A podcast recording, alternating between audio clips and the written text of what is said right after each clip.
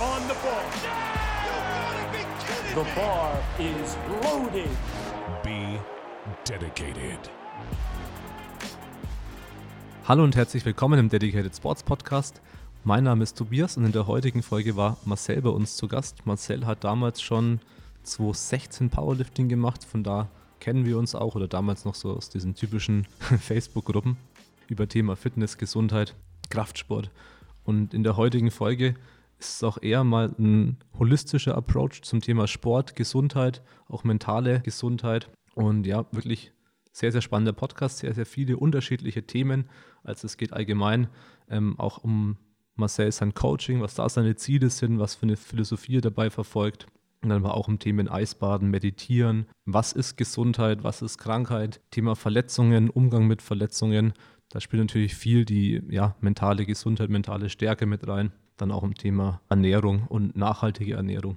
Das heißt, sehr abwechslungsreich, mal ein bisschen was anderes auch und hat wirklich sehr viel Spaß gemacht. Und jetzt schalten wir zum Podcast mit Marcel. Viel Spaß dabei.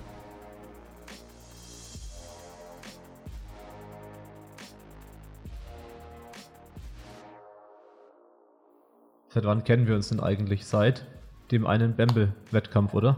War das 2014 Bamble? Ja, also eigentlich so kennengelernt haben wir uns ja durch die. Facebook-Gruppe dann, ne?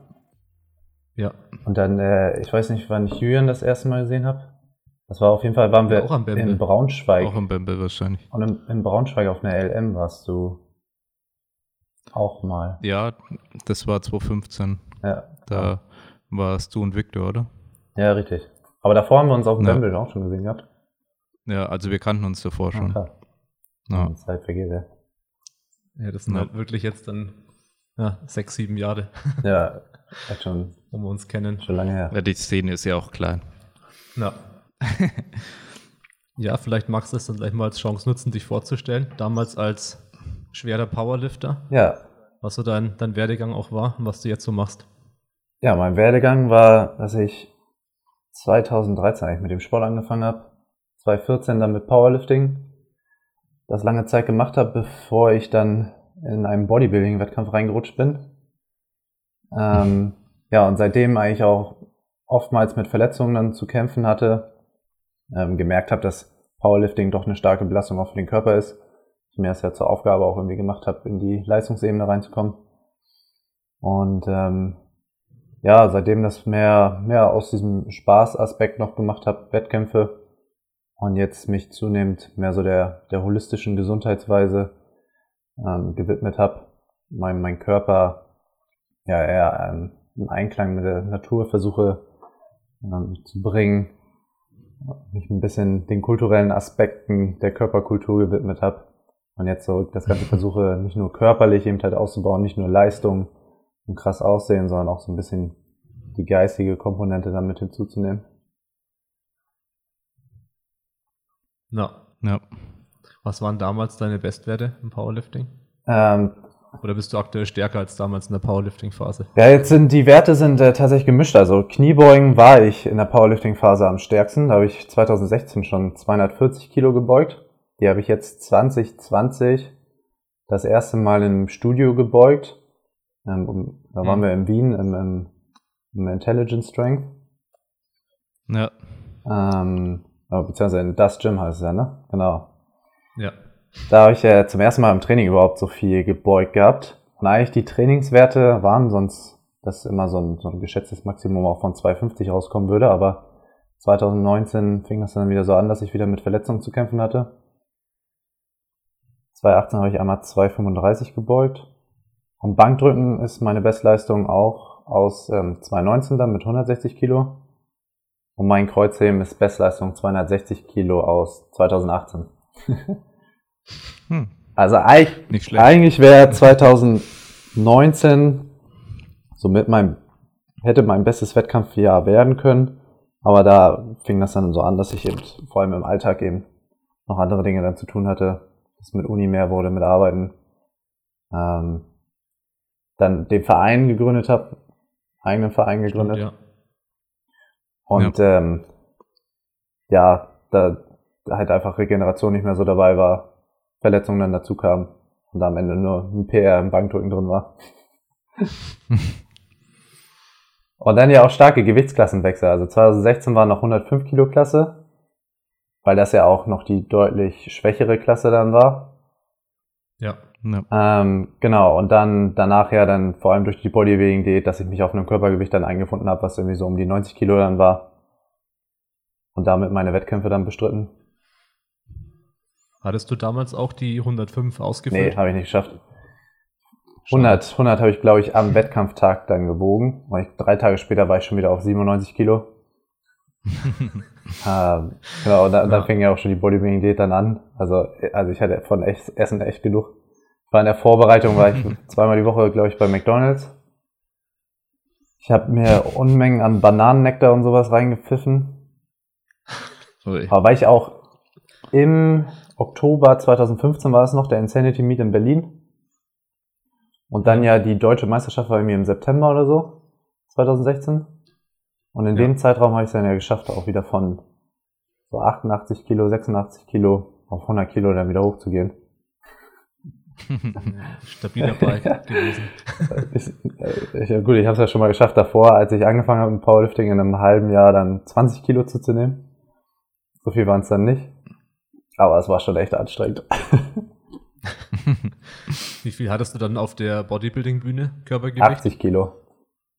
Ja, 20 Kilo Unterschied ist schon Ja, krass. das war echt ein heftiges Ping-Pong. Also ich habe auch immer meine Gewichte eingetragen, meine Körpergewichte. Und bei MyFitnessPal ist das wirklich einfach nur Achterbahnfahren. Ich war dann wirklich, wirklich froh, als dann, ja, Mitte, also Anfang 2018 war es dann zum ersten Mal in meinem Leben jetzt, dass ich wirklich mal ein gleichbleibendes Gewicht irgendwie hab. Ein bisschen rumpendel, so zwei, drei Kilo. Und nicht diese Sprünge hab. Gut, und davor halt Wachstum, ne? Ist ja sowieso nur am Zunehmen.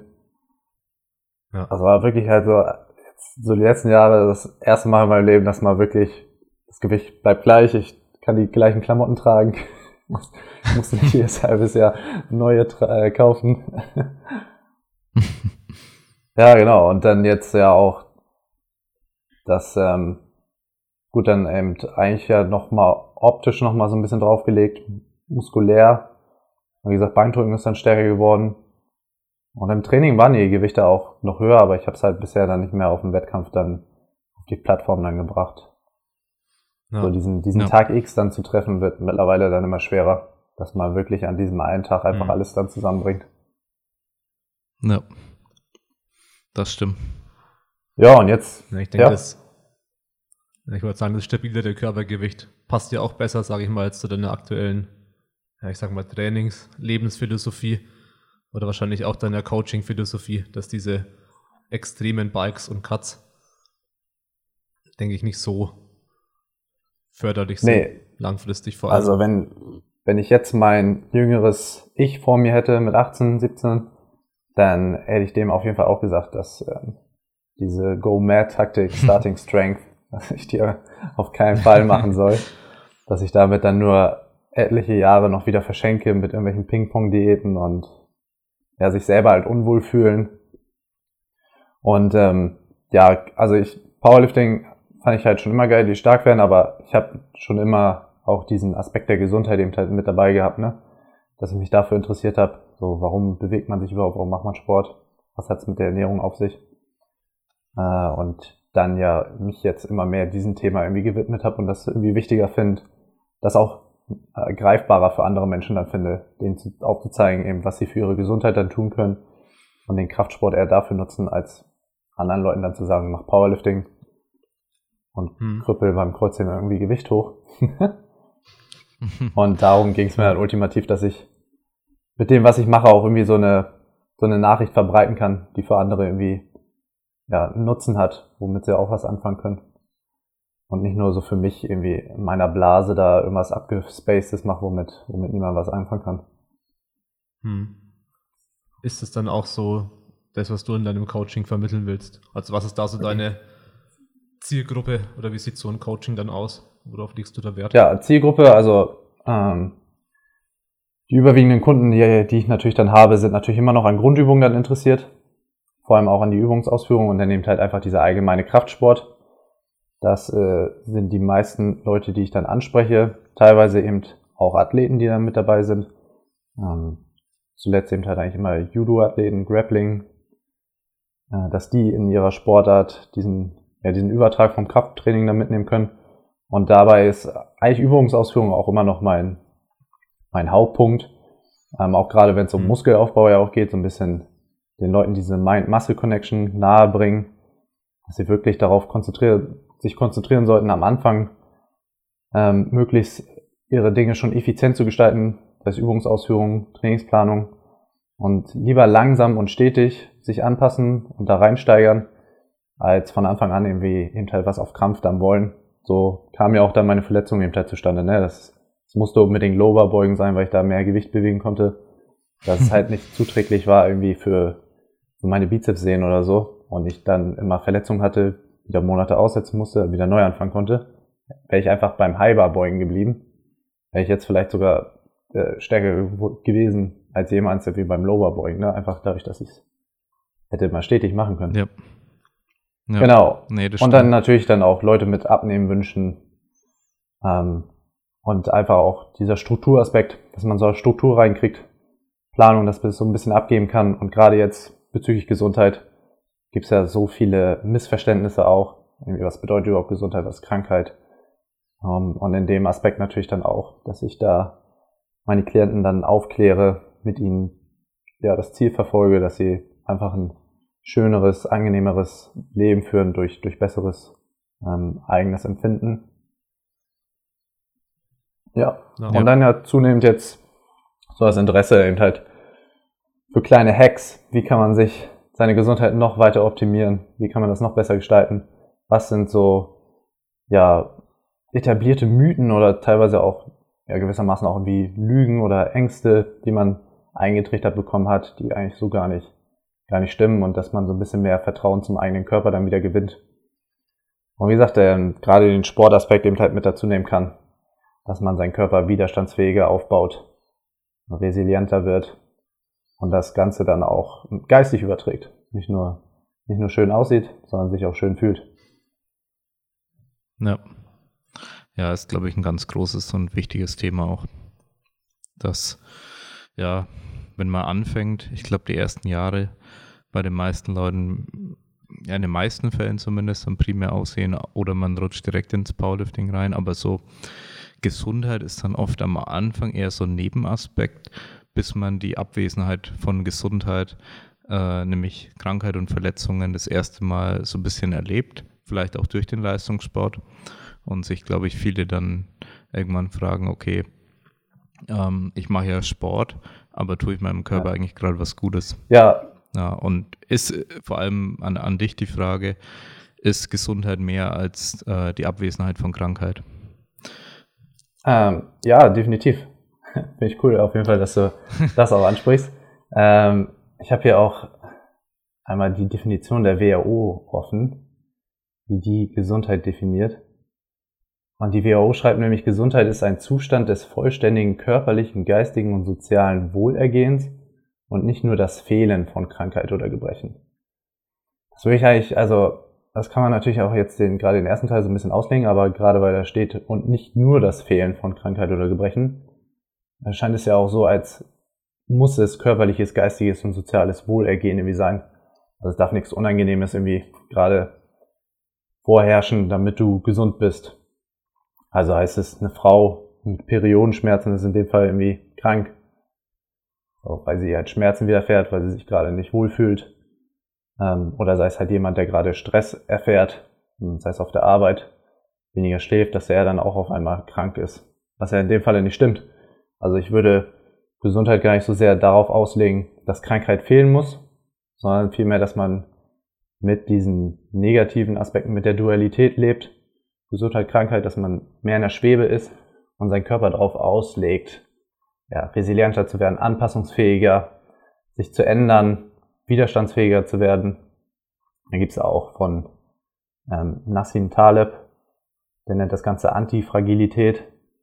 Und da geht es eben halt dazu, darum, dass man ja die, die Schwierigkeiten im Leben nämlich halt nutzt, sich anzupassen, ähm, ja. mehr Robustheit zu gewinnen ähm, und nicht nur ja nicht nur diese eine Anpassung eben halt hat, sondern es stetig versucht, immer weiter zu verbessern. Sei es eben halt zum Beispiel in der Beziehung, eine Streitsituation hat und das nicht als Ende der Beziehung halt sieht, sondern eher als Möglichkeit, stärker zusammenzuwachsen, an den Fehlern zu arbeiten und wieder darauf auszubauen. Und das ja. eben, wie gesagt, bezogen dann auf den Körper. Nur weil ich jetzt in dem einen Training dann versagt habe oder die Übung mir Schmerzen zugefügt hat, dass ich jetzt nicht meinen Körper als krank aufgebe, sondern damit arbeite, versuche mich anzupassen und es nächstes Mal wieder besser zu machen. Dann mehr den Weg als Ziel sehen, den Prozess und nicht so, ich bin jetzt gesund oder ich bin krank. Und ja. das Ziel ist es ja durchs Leben möglichst weit gut zu kommen. Gleich ist es ja auch mit dem Thema Schmerz. Ne? Viele, also Schmerz ist ja mittlerweile ein größeres Thema ja auch in der Physiotherapie geworden. Und dass man ja da auch mittlerweile weiß, es geht nicht darum, schmerzfrei zu sein, dass es schon fast ein utopischer Zustand ist, sondern mehr darum, mit ja. den Schmerzen dann auch umzugehen. Und wenn man auch damit erstmal überhaupt anfängt, dann wird das auch viel leichter, Dinge dann ak zu akzeptieren, mit ihnen, wie gesagt, sie mit reinzugliedern und dann auch diesen Schmerz ähm, wesentlich besser zu ertragen und auch damit dann wieder, wie gesagt, auch zu arbeiten, statt dass man ihn ablehnt und versucht äh, wegzukriegen. Also ich habe jetzt im Training Schmerzen und kann das und das nicht machen, weil es tut weh. Und dieser Schmerz muss erstmal weg sein, damit ich wieder richtig trainieren kann. Und viel mehr mein Training dann umgestalten, mehr damit arbeiten, versuchen den Schmerz lieber zu akzeptieren und es als Chance sehen, äh, besser zu werden und wie gesagt, die Strukturen wieder anders aufzubauen. Ja. ja. Nee, ist auf jeden Fall ein guter Punkt. Also ich musste da auch jetzt gerade ein bisschen nachdenken, weil ich gerade auch an, an mich und Lea da so ein bisschen denken musste, so aus dem Training heraus. Ja. Ähm, dass ich auch so durch meine vielen Verletzungen und so, da mich versuche so durchzuschlängeln und den Weg zu finden. Immer, wie kann ich jetzt gerade äh, weitermachen? Wie kann ich daraus lernen, dass ich jetzt irgendwo einen Schmerz erfahren ja. habe? Ähm, zum Beispiel teilweise auch durch ähm, Vergessen Schmerzen auch wieder kommen können, weil ich vergessen habe, dass ich dieses Problem schon mal hatte und es eigentlich behoben hatte mit einem gewissen Warm-up auch ähm, den ich von dem Coaching-Kollegen äh, damals den Rat gekriegt habe und dann, aber dann vergisst du es irgendwann, dann trainierst du wieder ein bisschen schwerer und dann kommt der Schmerz wieder. Und dann irgendwo, nach, nachdem das zwei Wochen war, so fällt dir plötzlich ein, oh fuck, da war doch was. Aber ich habe es mir halt ja. halt nicht aufgeschrieben. Ähm, also in, in dem Fall äh, ist es eine IT-Band-Sache, was man relativ schnell in den Griff bekommen kann, wenn man eben weiß, was da eigentlich die Problematik dahinter ist. Und es war bei mir dann auch, es hat nichts geholfen, zum Beispiel leichter zu trainieren. Das heißt, äh, da hat man so eine Weggabelung dann vor sich so, okay, ähm, normalerweise würde ich jetzt einfach sagen, ja, ich trainiere eine Zeit lang ein bisschen leichter oder mache ein bisschen Deload-Training es hat alles nichts gebracht, so sechs Monate vor sich hingedümpelt. Äh, und die Lösung war halt so simpel, im Prinzip zwei kleine Übungen äh, im Warm-up zu machen und die IT-Band-Reizung ist plötzlich nicht mehr da. Äh, das ist ja ein typisches Kniebeugeding, äh, was ja doch schon einige Leute äh, dann verspürt haben. Deswegen gibt es natürlich im Internet auch Videos über die Sache. Ja, und bei, bei Lea jetzt eben auch äh, diese Erfahrung das erste Mal einfach mal, äh, sie hatte vorher Leistungssport gemacht, auch international dann gestartet und dann das erste Mal mal so einen richtigen, äh, ja, wie soll man sagen? Ja, Rückschlag. Rückschlag, ja, dass man so das erste Mal so einen richtigen Rückschlag erlebt. So das erste Mal merkt, okay, man ist nicht unzerbrechlich. Ähm, man hat das erste Mal wirklich ernsthafte gesundheitliche Probleme durch den Leistungssport ja, war ja damals dann Knie und Hüfte und alles so ein bisschen äh, zusammengespielt und ähm, und das ist, glaube ich, eine wichtige Erfahrung für viele Leute, damit lernen umzugehen. Und ich glaube, dass sehr viele Menschen auch natürlich resignieren in so einer Situation. Und man, ja, man sich denkt, okay, jetzt kann ich mich nicht mehr mit meinen Kraftwerten identifizieren und jetzt muss ich mir schnell was anderes suchen, mit dem ich mich identifizieren kann. Ähm, und es dann, glaube ich, oft schon eine Herausforderung ist für viele dann äh, zu sagen, okay, ich, ich versuche wirklich, wie du vorhin gesagt hast, den Weg als Ziel zu sehen. Und der Weg ist dann nicht mehr eine gerade Linie plötzlich, sondern ähm, es, man muss Umwege gehen. Und dann in dem Beispiel waren es halt dann vor acht Wochen, wo sie noch bei 60 Kilo beugen, teilweise äh, Schmerzen hatte und wir wieder abbrechen mussten, im Prinzip mit der Progression und wir dann wieder leichter gegangen sind. Wir uns wieder hochgearbeitet haben zu 60 Kilo und äh, jetzt in dem Fall dann auch mal ein glückliches Ereignis dann plötzlich zu haben. Wir haben einen Max-Out gemacht und plötzlich aus dem Nichts äh, beugt sie 110 Kilo und ist auch noch easy, schmerzfrei und auch schmerzfreies Training die, die wenigen Wochen davor und jetzt auch danach keine Probleme. Und ja, man musste viele Umwege gehen und plötzlich merkt man, okay, es kann wieder nach vorne gehen. Ich glaube, dass es für viele Athleten und auch Coaches wichtig ist, diese Erfahrungen zu machen, um einfach auch dieses äh, Thema Körper und Geist, äh, ja, diese Mindset, äh, sag ich mal, dieses, dieses Ändern des Mindsets zum Thema Verletzung, Krankheit, äh, ist es jetzt wirklich was, womit ich mich definiere oder kann ich eben im Prinzip einen Weg finden, äh, mich äh, trotzdem ab und zu mal Abwesenheit von absoluter Gesundheit, mich da irgendwo durchzuschlängeln und meinen Weg wieder zu finden. Ja. ja, richtig. Und wie gesagt, also du sprichst ja auch von Umgang. Das ist ja dann sozusagen der Weg, ne, dass ich nicht sage, jetzt bin ich schmerzfrei, jetzt habe ich Schmerz. So das Einzige, was es jetzt wieder gibt, ist schmerzfrei zu sein.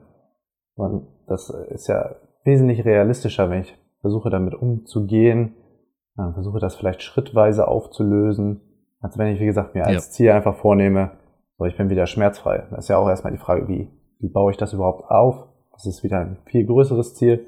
So ungefähr so, als wenn ich mir jetzt vorstellen würde, ne, ich will Millionär werden. Ja toll, aber wie, wie mache ich das denn eigentlich? Ne? Also, was ist denn jetzt mein Weg? Und wenn du dann ja. auch sagst, bei Lea, dann, dann sind erste Erfolge schon einfach mal ähm, schmerzfrei zu trainieren. Also das ist ja schon mal so eine, so eine kleine Stufe, die man dann geht, die einen auch psychisch ganz andere, ja, das ganz anders erleben lässt, ähm, ganz anderen, Erf ja. also auch schon kleine Erfolge dann ja präsentiert, der dann wieder ganz anders ja. auf das, das Wohlbefinden auch sich auswirkt und ähm, ja, was eben halt genau. halt überhaupt erst möglich macht, dass man dann am Ende eben halt dieses große Ziel dann, dann vielleicht doch erreicht. Und wie du ja auch sagst, ja. in deinem Fall, du hast es schon einmal gelöst.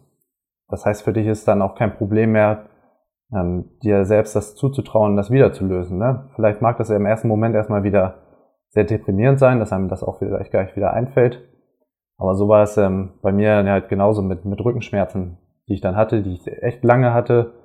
Ich dachte dann auch, ich kann irgendwie so mein Training dann irgendwie umgestalten oder so, bis ich mich dann auch mehr mal so in diese Schmerzpsychologie dann eingelesen habe und auch dann dran erkannt habe, dass vieles, was, also das ist halt Schmerzgedächtnis auch ist. Ne? Also Schmerz ist ja auch erstmal ja. einfach nur ein Signal des Gehirns.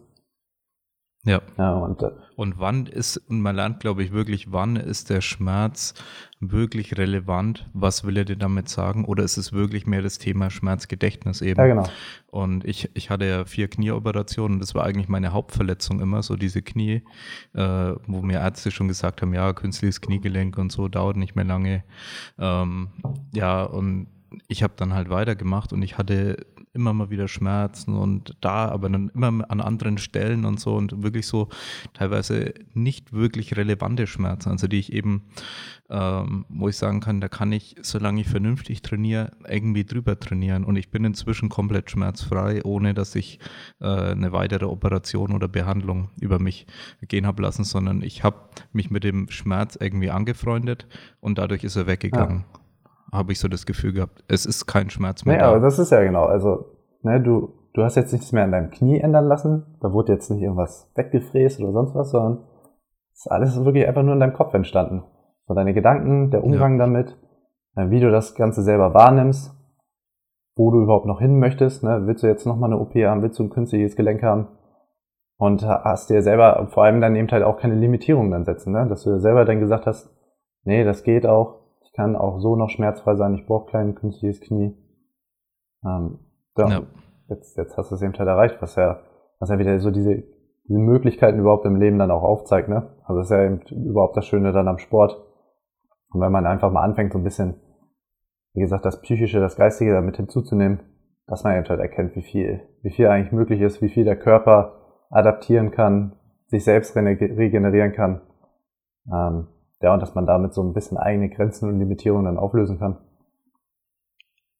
Definitiv, ja. Ich finde es vor allem auch interessant zu sehen, dass es ja eigentlich immer drüber nachdenkt, wen kennt man überhaupt, der wirklich aktiv Sport macht oder auch nicht, der nie eine Beschwerde hatte. Als wir haben halt irgendwie dritte äh, Bundesliga Handballer hier und haben die halt am Anfang mal so ein kleines Assessment gemacht. Da gibt es halt keinen einzigen, der sagt, er hat nichts. So. Oder er hatte mal irgendwas nicht. Bei mir genauso mit dem Knie, war ja ähnlich wie bei Julian, nur nicht ganz so schlimm. Hat auch so, so sinnlose Schmerzen, dass ich halt äh, im Training ganz normal beugen kann.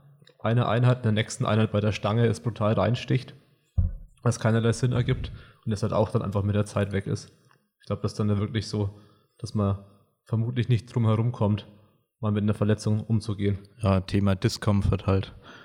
Und dass der Mensch, glaube ich, teilweise eben heutzutage nicht mehr damit klarkommt, irgendwie Discomfort zu erleben und da darüber hinaus sich durchzuarbeiten. Also ist ja, gehört ja dann zum Thema hier kalt duschen, äh, Eisbaden und so natürlich dazu. Ähm, jeder Mensch wickelt sich halt nur noch ein in, in Watte sozusagen. Er geht ja nur im Winter raus, wenn er eine warme Winterjacke anhat. Also habe ich inzwischen aufgehört. Also ich gehe zurzeit nicht mehr mit Jacke raus. Ähm, und man ähm, hat im Prinzip keine Situationen mehr, wo man sich wirklich unkomfortabel bis auf diese, diesen chronischen Stress, den, den aber umso mehr die Leute, diese, diesen ganzen Ballast, den die Leute mit sich tragen, weil sie auch mental nicht damit umgehen können und es ähm, ja vielleicht auch sich nicht mehr äh, sich nicht mit dem Thema Persönlichkeitsentwicklung vielleicht auch irgendwo auseinandersetzen wollen, weil sie sagen, ja, dann schaue ich lieber abends Netflix, ist halt dann auch bequemer ähm, und daheim ist es immer warm und ich habe eigentlich immer was zum Essen und eigentlich ist ja nie so dieser, dieser Stress, den ich durch ein aktives ähm, Tun lösen kann, durch ich gehe jetzt jagen, dann habe ich kein Hungergefühl mehr. Ähm, das gibt es ja im Prinzip dann kaum noch. Das ist ja was sehr Langwieriges. Ich gehe brav zur Arbeit, damit mein Chef mich nicht feuert. Das ist halt nicht mehr so direkt diese Kommunikation zum Körper. Ich glaube, dass es halt auch ein ausschlaggebendes Thema ist. Äh, und dann, wenn man heutzutage eben dann irgendwo Schmerzen hat, dass man wahrscheinlich mehr mental ringen muss als damals, wo ja dieser Discomfort einfach regelmäßig noch vorhanden war im Leben. Ja, definitiv. Ne? Your, your comfort zone is killing you. Also, dass du damit ja. Äh, echt wirklich dann keinen Schritt weiter nach vorne machst. Und klar, an Go Hard or Go Home kann man natürlich auch seine äh, Kritik dann aussetzen, aber das heißt ja auch nicht, also Definitiv. Go Hard und Discomfort heißt ja nicht, dass du komplett Banane gehst, äh, dich sonst wie zerstörst. Ne? Ich meine, Go Hard könnte dann auch wie sein, ja, dann statt Fahrstuhl zu nehmen, das Hochhaus herunter, dann spring doch einfach runter. Das sollte schon in einem, in einem, in einem smarten Rahmen dann passieren. Aber ja. das ist halt ja auch schwer vorstellbar heute, weil wie gesagt, die Moderne, die gibt ja halt alles. Ne? Du kannst dir dein Essen mittlerweile nach Hause bestellen, kannst dir alles Mögliche nach Hause bestellen, du kannst äh, dir ständig äh, dich mit Dopamin befeuern lassen von irgendwelchen diversen Social Media Apps, äh, kannst endlos scrollen. Ähm, und du musst dich ja auch nicht mehr diesen Discomfort irgendwie aussetzen. So. Ähm, dann gibt's halt die nächste komische Pille aus der Werbung, die ein Sixpack schenken soll oder EMS-Training, wo du für zehn Minuten dann irgendwie mit so einer Elektroweste dann maximal da rumstehst. ja, so, es muss bequem sein, das teil, gleichzeitig ein Smoothie trinken dazu. Ja, genau. Ja.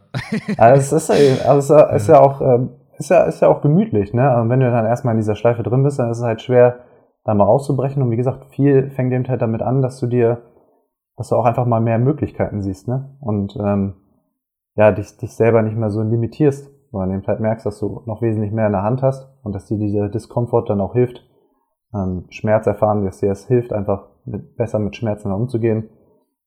Um, ja. Ähm, ja, deswegen, wie gesagt, bei mir auch der Gesundheitsaspekt, ja, das ist halt, was ich Leuten dann auch schon mal erzählt habe, so zum, zum Alter hingesehen, das Krafttraining dann gut und es geht auch um so ein bisschen Schmerzresistenz, sagt man ja auch immer beim Sport, ne? dass du Sport machst, um schmerzresistenter zu werden. Ja, wie wirst du denn schmerzresistenter, indem du halt mehr, mehr Schmerzen auch mal erfährst? Und dann macht dir halt so ein kleiner Schmerz nichts mehr aus. der irgendjemand anderen eben halt irgendwie komplett durchdrehen lassen würde. Ja. Ja. Ähm, und, und klar, dann kommt eben halt diese Ablenkung dazu. Das überwiegend erfährt der Mensch eben halt einfach nur noch diesen chronischen Stress, was, was ja auch wieder was, ja, eigentlich nicht diesen Diskomfort dann irgendwie darstellt. Ne? Auf der Arbeit kriegst du halt gesagt, was du irgendwie machen sollst. Das heißt, so richtig dich anstrengen, irgendwas Eigenes zu entdecken, musst du dann auch nicht. Aber du hast eben halt auch mal diese Abhängigkeit, musst halt dafür sorgen, dass du in diesem Job bleibst. Ansonsten kannst du dein Netflix-Abo auch nicht mehr zahlen. Ähm, Ja. ja, genau, deswegen ist das halt mittlerweile was, was so der moderne Mensch erfährt, eben halt was, was komplett anderes, als er ursprünglich in der Natur hatte, wenn er, wie gesagt, jagen gegangen ist, irgendwie sich um seine Familie sorgen musste, oder ich meine, vor den Weltkriegen ja auch noch, dass jeder sein eigenes Haus und Hof hatte, um sein Leben ja wirklich kämpfen musste. Das Leben will man ja auf jeden Fall nicht mehr eintauschen, ne? Ich meine, dahingehend ist das schon, schon sehr praktisch, sehr cool, Ist schon ein Upgrade. Ja. Genau, dass man, Ja. dass das moderne Leben eben halt einfach ist, ne? sonst könnten wir ja auch einfach nicht sitzen und diesen Podcast dann eben halt aufnehmen. Müssten wir uns halt draußen um unsere Kühe kümmern und, und würden überhaupt gar nicht darüber Ja. nachdenken, was irgendwie Discomfort ist, die Komfortzone und solche Geschichten. Diese Gedanken konnten wir ja auch erst überhaupt dadurch formen, dass wir eben halt diese Zeit und die Möglichkeit dazu haben. Ne? Aber wie gesagt, dadurch ist das halt Ja. so ein bisschen alles verloren gegangen. Und ähm, ja, jetzt ist man eben halt so, dass man dann schnell das Handtuch dann hinwirft, weil irgendwas weh tut, weil man irgendwie nicht vorankommt. Und dann, ja, geht's eben. Man hat ja auch alle Möglichkeiten immer. Also du, du kannst ja auch das Handtuch hinwerfen, weil das konntest du ja teilweise früher nicht. Aber du hast halt jetzt alle Möglichkeiten, weil dann probiere ich halt das aus, dann zocke ich halt wieder ein Computerspiel oder ich habe ja eine Möglichkeit, mich irgendwo anders zu verwirklichen, immer. Und ich kann immer bei dem kleinsten Widerstand ja auch aufhören. Ja, richtig, ja, ja.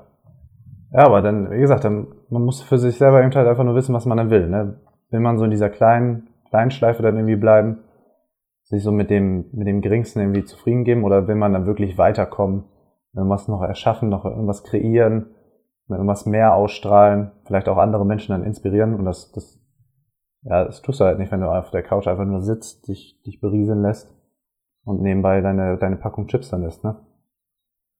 Ja, Ja. definitiv. Ja, vor allem sind ja diese Gedanken, die du jetzt da sagst, also auch mit Discomfort und Comfort Zone, die sind ja auch jetzt erst entstanden oder auch nötig, was jetzt das erste Mal so wirklich ist in der Menschheitsgeschichte, dass es diesen Discomfort halt nicht automatisch gibt. Wenn du sowieso immer wie vor 500, 200 oder auch 100 Jahren wahrscheinlich noch sowieso jeden Tag Discomfort hattest, dann musstest du dir keine Gedanken machen, ob du jetzt in der Discomfort Zone bist, wenn du irgendwie zwei Stunden äh, zur Arbeit laufen musstest oder so und dann da in irgendeiner äh, abgefuckten Halle arbeiten musstest, was auch immer, da hattest du diesen Discomfort-Faktor sowieso jeden Ja. Tag. Aber da das jetzt wegfällt, ist es ja quasi erstmal entstanden, diese Notwendigkeit, mal drüber nachzudenken. Ja, richtig. Du musst den halt wirklich mittlerweile ja aktiv suchen. Also ähm, jetzt beispielsweise Eisbaden, mit der Geschichte habe ich ja auch angefangen. Das entstand halt auch größtenteils aus Langeweile heraus. Ne? Es war Lockdown. So, was machst du jetzt? so den, Eisbad. den Sport macht man ja mittlerweile, aber so irgendwie dieses halt einfach zu Hause rumsitzen und mich so berieseln lassen, das, das war halt überhaupt keine, also es ist auch immer noch nicht einfach keine Befriedigung für mich. Ne? Deswegen habe ich ja damals ja auch Ja. mit dem Sport irgendwie angefangen. Ich wollte irgendwas aus mir machen. Weil Ich war schon immer dazu genötigt, irgendwie Sport zu machen, aufgrund meiner körperlichen Gegebenheiten. Zumindest hatte ich zum Glück einen Orthopäden, der gesagt hat, mach Sport.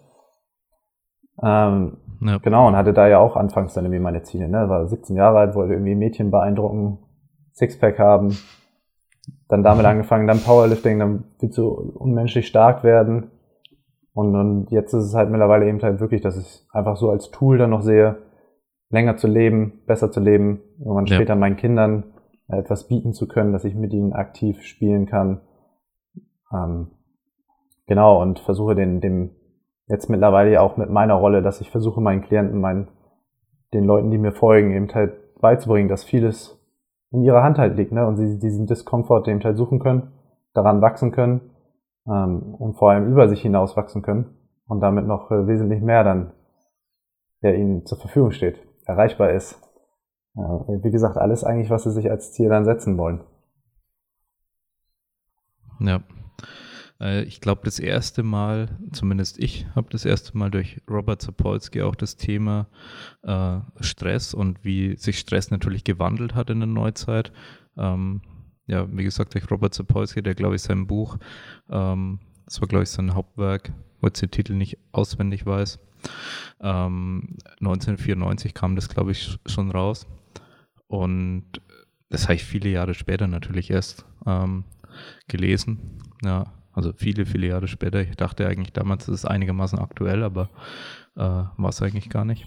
ja, jedenfalls ähm, weiß man eigentlich seitdem, zumindest in der Populärwissenschaft, äh, dass es ja vieles, also diese ganzen Stresssituationen, die wir jetzt heutzutage haben, dass sich halt diese eben dann nicht einfach lösen lassen. Nicht durch, okay, ich mache jetzt diese eine Aufgabe und dann ist der Stress weg, weil das kann ja, das kann sicher mal eine Tätigkeit sein, aber das ist im Regelfall nicht der Stress, der uns tagtäglich beschäftigt. Und ich glaube, da, wenn man da nicht die Einstellung zu dem Ganzen ändert, weil unsere Welt ja komplexer geworden ja. ist und wie wir Stress empfinden, beziehungsweise auch die Situationen, die dazu kommen können, dass wir Stress empfinden, sind ja viel komplexer geworden, die sich nicht mehr durch eine Tätigkeit lösen lassen. Das sind ja zwischenmenschliche Beziehungen oft. Ja, und dann heißt es, okay, ich muss lernen, damit umzugehen. Und das ist ein ganz anderer Punkt, wie einfach ein Problem zu lösen, was sehr simpel gestrickt war, wie äh, mich friert's oder ich habe Hunger.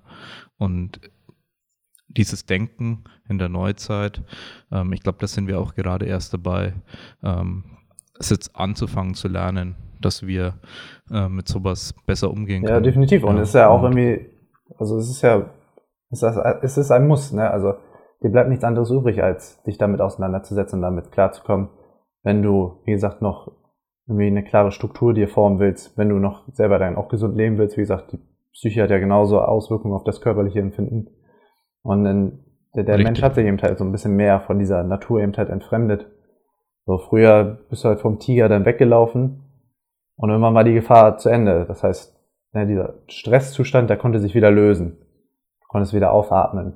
Aber heute, also du kannst ja, du kannst ja, wie gesagt, du kannst ja auch den ganzen Tag Filme angucken und darüber werden ja auch wieder Emotionen transportiert. Du kannst dich die ganze Zeit in so einem Stresszustand befinden, ne? Oder sei es halt ein Chef auf der Arbeit, der dich die ganze Zeit mit Aufgaben dann zuklatscht. Und du kannst dieser Gefahr dann nicht entrinnen. Und dann geht es eben halt, wie gesagt, ja auch wieder einfach darum, dass du dir dessen bewusst wirst und versuchst damit umzugehen. Und dann ja auch in Bezug dann auf das Eisbahn ist ja auch nicht einfach nur, dass ich diesen Diskomfort eben halt fühle, sondern vor allem damit dann umzugehen weiß, ne? dass ich halt merke, wenn ich sehr in mir drin bin, mich versuche zu fokussieren, dass ich diese Dinge dann ganz anders wahrnehme und auch akzeptieren kann, ähm, dass es dann auf einmal für mich nichts ausmacht, irgendwie bei minus 10 Grad dann im Wasser zu hocken, wo denn jeder ja auch ja. immer fragt, ne, boah, kriegst du nicht Herzinfarkt und du musst ja aufpassen, musst vorsichtig sein, wenn du ins Wasser springst und es, ja, vorsichtig würde ich auch sagen. Ja, ja klar, man soll nichts so äh, genau herantasten. Ne? Und, ja. Aber auch wie gesagt, dass man sich so ein bisschen mehr mehr zutraut und das ist ja eine Sache der Konzentration. Also ich springe da jetzt nicht einfach halslos rein, ne? sondern ich, ich bereite mich ja darauf vor. Ich mache das ja nicht einfach so. Ja. Ähm, und da wird man ja auch den Unterschied merken. Also man kann das ja selber auch mal machen jetzt. Jetzt sind die Temperaturen ja auch kalt, wie mal ins Wasser fahren. Und sei mal ganz aufgeregt und renn da rein und versuch dann mal drin zu bleiben. Das, das, das klappt nicht lange. Aber dann mach das mal einen anderen Tag, wo du dich dann wirklich darauf fokussierst, in das Wasser zu gehen und da auch für ein bisschen länger zu bleiben. Und wenn du dann vor diesem Wasser stehst, dass du einfach auf deine Atmung mal achtest und das mehr versuchst einfach aufzunehmen, zu akzeptieren, dich nicht so sehr davor zu wehren und wie gesagt, da hilft ja einfach dieses auf die Atmung achten, ne? So diesen leichten meditativen Zustand dann zu kriegen. Und mit einmal wirst du halt merken, was überhaupt möglich ist. Und wie du diesen Zustand, dieses, dieses Unerträglichen wieder auflösen kannst. Und so kannst du ja halt auf deiner Arbeit, klar, du wirst dann immer mit diesen Aufgaben befeuert, du hast immer diesen Stresszustand, aber sobald du dir halt bewusst bist, dass das, wie gesagt, einfach so ein künstlich erstellter Stresszustand dann ist, kannst du dir andere Möglichkeiten suchen, einfach mal von diesem Stress dann loszulassen. Ne? Sei es eben halt durch Meditation, ähm, im körperlichen Ausgleich, im Sport und einfach diese Möglichkeit, mich gedanklich damit auseinanderzusetzen um mir Alternativen und andere Wege dann zu suchen. Ja. Genau so schaut's aus. Willst du beim Thema ähm, auch auf Mitochondrien mal, Mitochondrien mal eingehen, was wir notiert haben? Äh, ja, genau. ja, ähm, dass ja bezüglich Gesundheit wie das mittlerweile viele auslegen, ähm, ja, viel auf, auf Zellebene dann so ein bisschen definiert ist, dann halt in dem Fall die Mitochondrien, der Kraft, das Kraftwerk der Zelle, dass die eben halt so maßgeblich ist für die, für die Erhaltung dieses ganzen Konstrukts und dass mit dem Zerfall der Mitochondrien eben halt alles weitere dann zerfällt. Und ähm, ja, man eben halt weiß, dass ja Zellzerstörung eben auch durch äußere Einflüsse passieren kann. Sei es eben zum Beispiel durch, durch Rauchen, durch irgendwelche Gifte, äh, Alkohol. Äh, damit schadest du immer deinen Zellen. Ähm, aber auch, dass, dass Stress eben halt deinen, deinen Zellen schaden kann. Ne? Das, dass wenn du dir die geistig die ganze Zeit in so einer schlechten Spirale dann bist und dich in diesem Stresszustand befindest, das ist eben der bei Leuten so ist dann, dass ihnen die Haare irgendwie ausfallen, die Haut schlechter aussieht, ähm, man leichter für irgendwie welche Krankheiten, Erkältungen, Krebs oder sonst was dann ist, ähm, leichter zu äh, von betroffen wird. Ähm, genau, und es ist dann eben halt nicht ultimativ einfach nur diese gesunde Ernährung ist, sondern auch die gesunden Gedanken, dass man sich damit auseinandersetzt. Wie gesagt, über diese Stressspirale, über die wir gesprochen haben, dass man die so ein bisschen auflösen kann, damit man seinen Körper vollends in so einem gesunden Milieu, in diese Homöostase dann bringt, ähm, ja, damit man dann vollständig seine, seine Zellen so weit dann aufrechterhalten kann, seine normalen Vorgänge im Körper. Ähm, genau, und dann, dann wie gesagt, einfach wesentlich mehr von der Gesundheit dann hat, als wenn man das immer nur als das eine oder das andere dann sieht. Ja, genau, es geht ja viel um Aufrechterhaltung des äh, Status quo und wie kann man diesen Zerfall ja ein bisschen abbremsen. Und, oder wie kann man es vor allem beschleunigen? Sollte man sich auch sehr viel damit auseinandersetzen. Weil es geht, glaube ich, ja, man kann es, glaube ich, ungemein schnell beschleunigen, wenn man jetzt sagt, okay, ich knall mich jetzt wirklich äh, in Australien den ganzen Tag in die Sonne und dazu äh, rauche ich und äh, trinke ich den ganzen Tag Alkohol, schlafe ja. wenig ähm, und fresse am besten den ganzen Tag Zucker ähm, oder halt ja, was nährstofflos ist, ne? reiche Nahrung. Das ist halt einfach ja. nur Fastfood. Ja, und dann hat dein, ja, und vor allem permanent genau, und dann hat dein Körper nicht zu arbeiten. Ne, nebenbei hast du am besten noch ja. irgendwie einen Beziehungspartner oder so, der dich die ganze Zeit anbrüllt, dass du die ganze Zeit in so einem Stresszustand dann noch bist. Und dann hast ja. du wirklich alles gemacht, um wahrscheinlich in, in zwei Jahren mit einmal 20 Jahre gealtert zu sein. Und das ist ja, das ist ja jetzt noch nicht mal irgendwie hypothetisch oder so gemeint, sondern also man, man sieht es ja heutzutage auch Menschen an. Also, ähm, also wenn man dann ins Büro geht, ähm, was das denn mit den, mit den Leuten da macht. Eben halt nicht auf ihre Ernährung zu achten, nicht, sich nicht zu bewegen, dann in dem Fall nicht viel an der Sonne zu sitzen, sondern gar nicht an der Sonne zu sitzen. Und dann, wie gesagt, die, die ständigen Stressfaktor des, des Arbeitgebers irgendwie dann dabei zu haben, irgendwie seine Miete zahlen zu müssen, ähm, dass das Geld reinkommt. Und dann, ähm, ja, wird man, wird man sich manchmal schon erschrecken, dass, dass diese Person dann auf einmal doch erst 28 Jahre irgendwie alt sein soll, ne? Ja. ja. Ich glaube, man muss aber teilweise dann sowas wie Hautalterung dann nochmal ähm, anderweitig betrachten, weil ich glaube, dass vor allem auch was, äh, je nachdem, welche Faktoren oder welche ähm, Dinge du jetzt missachtest, äh, können natürlich auch die Organe immer primär altern oder primär nur die Haut und dass man das jetzt gar nicht unbedingt immer sieht. Aber wenn dann Leute frühzeitig sterben an gewissen Krankheiten, die eigentlich erst äh, in einem späteren Alter kommen, dann ähm, haben sie ihren limitierenden Faktor in einem bestimmten Organ gefunden, das zu schnell gealtert ist, sozusagen. Es ist oftmals ja eher so, als äh, okay, er ist jetzt einfach so random krank geworden. Es ist nicht die Regel, dass jemand einfach so plötzlich im, im Prinzip diese Krankheit bekommt. Ähm, also vor allem diese Alterskrankheiten, die man dann eben nicht schon rumschleppt. Äh, und ja, ich glaube, daran sieht man dann auch ja. oft, äh, wie gesund sind wir wirklich, wenn vor allem die Zahlen der chronischen Krankheiten zum Teil dann eher wieder steigen. Die sind ja, haben, das hat ja alles steig abgenommen. Also Krankheit im Allgemeinen äh, durch unsere Medizin äh, oder unsere äh, die, die Wissenschaft äh, in der Medizin und unseren Wohlstand haben wir viele Krankheiten auch stark abgenommen erstmal. Und man sieht teilweise jetzt wieder gegenläufige Trends, ähm, weil die Leute natürlich eher schon wieder weniger auf sich achten, das heißt weniger Bewegung plus schlechtere Ernährung.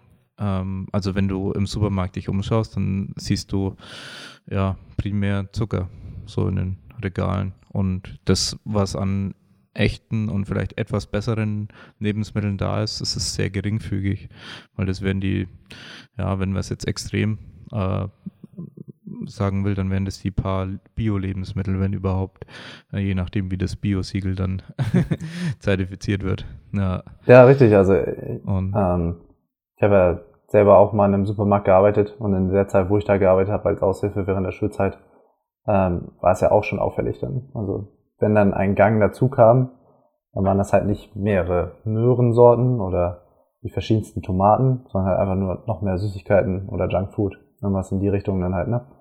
Halt das, was sich ja. vermarkten lässt, womit sich dann entsprechend ja auch ein bisschen mehr Geld dann machen lässt, so. Ich meine, das könnte ein Bauer natürlich auch machen, der könnte auch irgendwie groß Marketing um Eier oder so machen. Aber vermutlich ist da, das hat es halt nie gebraucht in mir, ne? weil es halt als, als solches dann irgendwie angesehen wurde, dass du das halt brauchst, um zu überleben. Ne? Und, äh, wär, also dieser Gedanke ist ja auch irgendwie banal, dass du dann auf einmal sagst, so Leute, ähm, esst Gemüse äh, unverarbeitete Lebensmittel. Also mittlerweile muss man es ja irgendwie machen, aber dass man sich halt vorstellt, dass jetzt auch ja. auf so einer Möhrenpackung da irgendwie groß fancy Werbung dann irgendwie draufsteht. Also der Gedanke ist ja immer noch sehr weit fern. Aber auch was du ja jetzt sagst mit den Krankheiten, vor allem mit den inneren, dann Organe, ähm, ist das ja vieles, was sonst im Alter kam, halt jetzt früher auf, auftritt. Das ist ja auch zum Beispiel an, an Altersdiabetes erkennbar. Also ich meine, früher hieß es Altersdiabetes, ja. jetzt ist es halt Diabetes Typ 2. Jetzt ist es nicht mehr. Und ähm, ja. tritt schon bei 17-Jährigen dann irgendwie ja. auf. Äh, was wundert mich nicht, muss ich ganz ehrlich sagen. Nee, nee, klar. Also gerade das Thema wundert mich jetzt gar nicht. Und ich habe auch äh, zufällig in letzter Zeit äh, Ärzte ähm, oder Videos von Ärzten angeschaut, die primär mit Typ 2 Diabetes Patienten dann arbeiten. Und ja, es ist, es lässt sich so unglaublich leicht vermeiden und auch wieder umkehren, das Ganze. Das ist ja, du hast es in der Hand, du Man kannst es wieder halt, umkehren. Ja, äh, und die kriegen das ja alle relativ leicht hin mit der entsprechenden Ernährung. Und ja, da, da muss man teilweise auch zu drastischen Maßnahmen greifen, weil oftmals diese Kalorienreduktion, die hilft oftmals gar nicht so, sondern äh, so wie die es meistens in den Griff bekommen, ist halt ketogene ja, richtig, Zeit. Genau. Oder mindestens eine Zeit ja. lang. Ja, ja, und vor allem, ja, dass man halt merkt, dass der Blutzuckerspiegel dann vielleicht doch ein bisschen durch Nahrungsauswahl halt zu beeinflussen, ja. Also ist er, ist er ja zu beeinflussen. Ähm, ja. Und das. Äh, und Fasting. Ja, genau. Natürlich. Das auch zum Beispiel. Ja. Und ähm, ja. Ja, das ist eben halt ursprünglich ja dann um unverarbeitete Lebensmittel dann geht. Und ich meine, was hast du stark kohlenhydratreiches, zuckerhaltiges vor allem, was dann irgendwie unverarbeitet ist? Das wären dann ja primär irgendwie Früchte oder Datteln, irgendwie getrocknete Früchte, die dann stark zuckerhaltig sind. Ja. Aber wenn du ja eben, wie gesagt, dein Körper versuchst mit Nährstoffen irgendwie zu versorgen, dann bleibt ja halt nichts anderes übrig, als irgendwie Eier, Fleisch, sowas zu essen, vielleicht sogar auch Tierorgane, um auf deine Nährstoffe zu kommen und eben halt Gemüse dann, ne? Aber ja, das ist ja auch nicht nur dann der Zucker, der einen irgendwie krank macht, sondern wie gesagt, wir haben einerseits schon mal die psychische Komponente, irgendwie so die, diese moderne Lebenswelt, in was für ein Strudel wir uns hier befinden. Und dann kommen ja natürlich auch noch weitere Faktoren dann irgendwie hinzu, sei es eben halt Pestizidbelastung, ähm, endokrine Disruptoren, ne, da gehören ja auch Pestizide dazu, irgendwelche äh, Weichmacher in ja. Produkten, Parabene, irgendwie in Kosmetika und so. Es wird ja auch einfach nur immer alles mehr. Also so synthetisch hergestellte ja. Produkte, sei es jetzt eben halt Essen, ähm, Produkte, die du auf die Haut schmieren kannst, Dinge, die ins Trinkwasser gelangen, äh, Dinge, die auf Ernährung, auf Nahrungsmittel gesprüht werden. Ähm, all, das, all das wird ja auch nur mehr. Was ja. ja auch zum Beispiel endokrine Disruptoren, das ist ja jetzt auch etwas, was eigentlich nicht so, nicht so allgegenwärtig ist. Also, na, wer denkt denn schon jetzt bei seiner ähm, der Körpercreme irgendwie davon, dass sie seine Hormone irgendwie durcheinander bringt oder sowas. Aber es ist ja zum Beispiel ja. auch, also ich hatte mir jetzt erst kürzlich mal auf Wikipedia das nochmal durchgelesen und da steht ja sogar selber auch, dass eben halt einerseits die European Society, äh, die Deutsche Gesellschaft für Endokrinologie, als auch die WHO das eben halt als erwiesen dann ansehen, dass es unter anderem zu Brust, Prostatakrebs, Unfruchtbarkeit, Unfruchtbarkeit, Diabetes, ja. kardiovaskuläre Erkrankungen, ne, was man eben heutzutage immer mehr hat, irgendwelche Schilddrüsenerkrankungen und eben halt noch ja, haufenweise andere Erkrankungen. Das ist eben, wie gesagt, stark an diesem, diesem modernen Leben eben halt ist, ne? Und dass man sich, wie gesagt, wieder bewusst machen sollte, in was für einer Welt lebt man, was wirkt sich wie auf meinen Körper auf, aus, ähm, wie hat der Mensch selber mal vor 100 Jahren gelebt, was waren so seine Hauptaufgaben, wie hat sich der Mensch überhaupt entwickelt, was waren früher so gängige Krankheiten? Und warum ist es heute so, dass gefühlt jeder Mensch nur noch Pillen schlucken muss, sich ähm, Insulin spritzen muss, nur um ja morgens wieder aufstehen zu können, normal ins Büro zu gehen. Ja.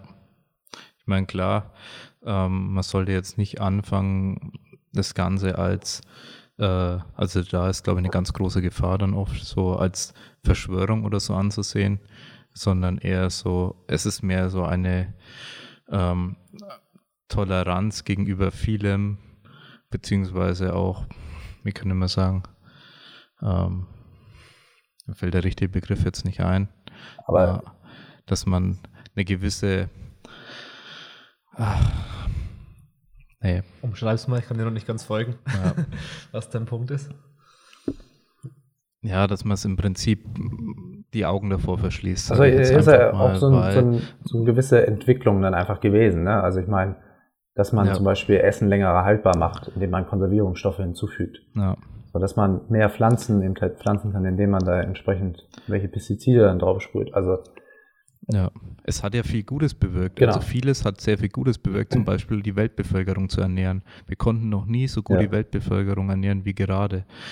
Das Problem ist nur, dass die Qualität der Lebensmittel gleichzeitig abgenommen hat, kann man eigentlich wirklich so sagen, äh, mit dem ja, ein Ziel, eben, was eben bess immer besser erfüllt wurde, eben alle ernähren zu können, ja, durch auch genmanipulierte Lebensmittel und so, die teilweise auch komplett safe sein können, teilweise auch eben nicht. Ja, und aber die Pflanzen vor allem auf Ertrag äh, gezüchtet Ja. werden und weniger auf die qualitativen Merkmale. Und keine Ahnung, ich glaube, du hast ja auch mit dem Thema Milch, glaube ich, Ja, genau. auseinandergesetzt. Ähm, hu- ultra ähm, hoch erhitzte bzw. stark verarbeitete Milchprodukte ist ja auch so ein Thema. Ähm, ist es immer gut? Und ja, es hat dazu geführt, dass wir es haltbar machen, dass wir es jedem zur Verfügung stellen können. Aber wenn man sich dann ein bisschen detaillierter damit auseinandersetzt, dann merkt man, es ist halt auch alles, alles was Vorteile hat, hat irgendwie Ja, das- Nachteile. und das muss man sich einfach es muss ja auch kein böser Gedanke dahinter stehen. Ne? Also ich meine, in der Wirtschaft ist es ja eben so, dass ich mir selber meinen Lebensunterhalt versuche irgendwie zu verdienen und in dem Fall ja auch irgendwie Geld verdienen muss. Und wenn ich dann halt eine Möglichkeit finde, mehr Geld zu verdienen, dann, dann und für Das mich das schlau, effizienter macht, dann ist es ja für mich schlauer, das einzugehen. Ja. Und wie viele machen sich dann wirklich damit darüber dann irgendwie Gedanken, dass das irgendwie auf die Gesundheit Auswirkungen haben könnte? Ich meine, als McDonalds entstanden ist, war es auch so, dass man halt einfach eine, schnelle Möglichkeit und eine günstige Möglichkeit, irgendwie Menschen Essen zu geben, schaffen wollte, daraus sogar dann seinen Gewinn irgendwie ziehen konnte. Die Sachen haben gut geschmeckt, irgendwie jedem haben sie gefallen. Und erst jetzt sehen wir ja, was das dann eben halt macht, wenn man auch nur das isst. Aber das war ja auch nie deren Intention, Intention dass du jetzt den ganzen Tag dann nur Ja. McDonalds isst. Also ich meine, das hat ja damals, als Ja. McDonalds dann anfing, ja auch keiner gemacht. Oder als Cola ihre ersten, ich meine, die haben im ersten Jahr 20 Flaschen Cola verkauft, ne? Ähm, ja, da, dadurch hat ja auch nicht ein Mensch dann den ganzen Tag nur sich von Zucker, Zuckerlimonade dann ähm, den, den Durst gestillt. ähm, genau, Ja. und jetzt ist es eben halt einfach so, dass man mittlerweile so weit ist, dass vieles so effizient gestaltet ist, ähm, dass es eben halt vielleicht mittlerweile gar nicht mehr so vorteilig ist, sondern mehr jetzt zu Nachteilen eben halt hinzuträgt. Und dann, wie gesagt, dass der, der Mensch selber nicht aufgeklärt genug ist, äh, einem gesunden Umgang damit, ähm, damit einzugehen und das mehr, mehr halt missbraucht. Ne? Wie, gesagt, ich meine, wir sind ja im letzten Endes eben halt auch immer nur noch einfache Wesen. Ähm, unser Gehirn hat sich die letzten tausend Jahre auch nicht geändert.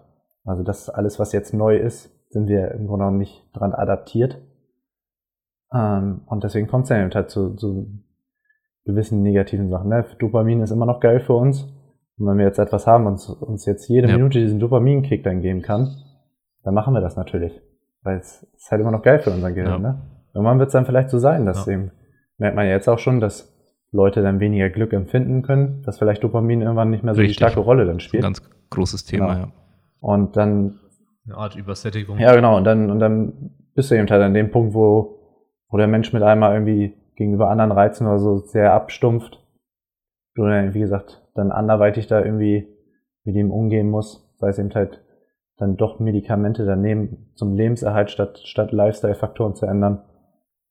Ähm, genau, und dann bist du halt Ja. in der Spirale drin. Ja, die Sensitivität nimmt ja, glaube ich, soweit ich weiß, ab, beziehungsweise die Rezeptorenmenge steigt dann irgendwie. Ich, ich kann es jetzt nicht beschwören, aber vor kurzem was drüber gesehen. Das müsste Dopamin eigentlich gewesen sein. Aber dass die Sensitivität eben abnimmt, da ging es ums Thema Depression. Ja, und dass sich so natürlich auch Depressionen entwickeln können. Und das ist jetzt ja leider auch ein ganz großes Thema geworden durch Social Media und ja, ich sag mal, Kinder im Entwicklungsstadium oder in einem gewissen Entwicklungsstadium, sagen wir bis 18, äh, ja, da entwickelt sich das Gehirn, da entwickelt sich vor allem die Identität der Kinder und dass sich da natürlich, ja, erstens Identitätsprobleme und äh, ja, Selbstwertgefühle entwickeln, die jetzt nicht so optimal sind und sei es auch durch den Vergleich A oder B, durch diese ganzen Dopaminstöße, durch dieses, okay, liked jetzt jemand mein Foto Ja. und jedes Mal, wenn das passiert, ist das Dopamin eben da und eine gewisse Überreizung dann oft und teilweise die Abstinenz davon dann schon wieder ein unwirklicher oder wirklich schlimmer Zustand für bestimmte Personen. Ja, genau. Und dann einerseits natürlich diese psychische Komponente Neuroplastizität, ne, dass sich das Gehirn irgendwie nachteilig ändert, ähm, durch einfach so ein, so ein Gerät wie das Smartphone und natürlich auch dann irgendwie so das soziale Umfeld. Aber dann dadurch, dass ich ja auch so sehr ans Smartphone gebunden bin, auch wie gesagt, mir geht's ja dann auch primär um diesen Bezug zur Natur, dass die Kinder eben halt auch nicht mehr rausgehen, nicht mehr spielen, nicht mehr diesen direkten persönlichen Kontakt mit anderen Kindern haben, nicht mehr diese Berührungspunkte, nicht mehr diesen Entdeckungsdrang, alles in die Hand zu nehmen, irgendwie alles in den Mund zu nehmen, ähm, um sich so selber auch wieder einen starken Körper dann aufzubauen, einen starken Geist.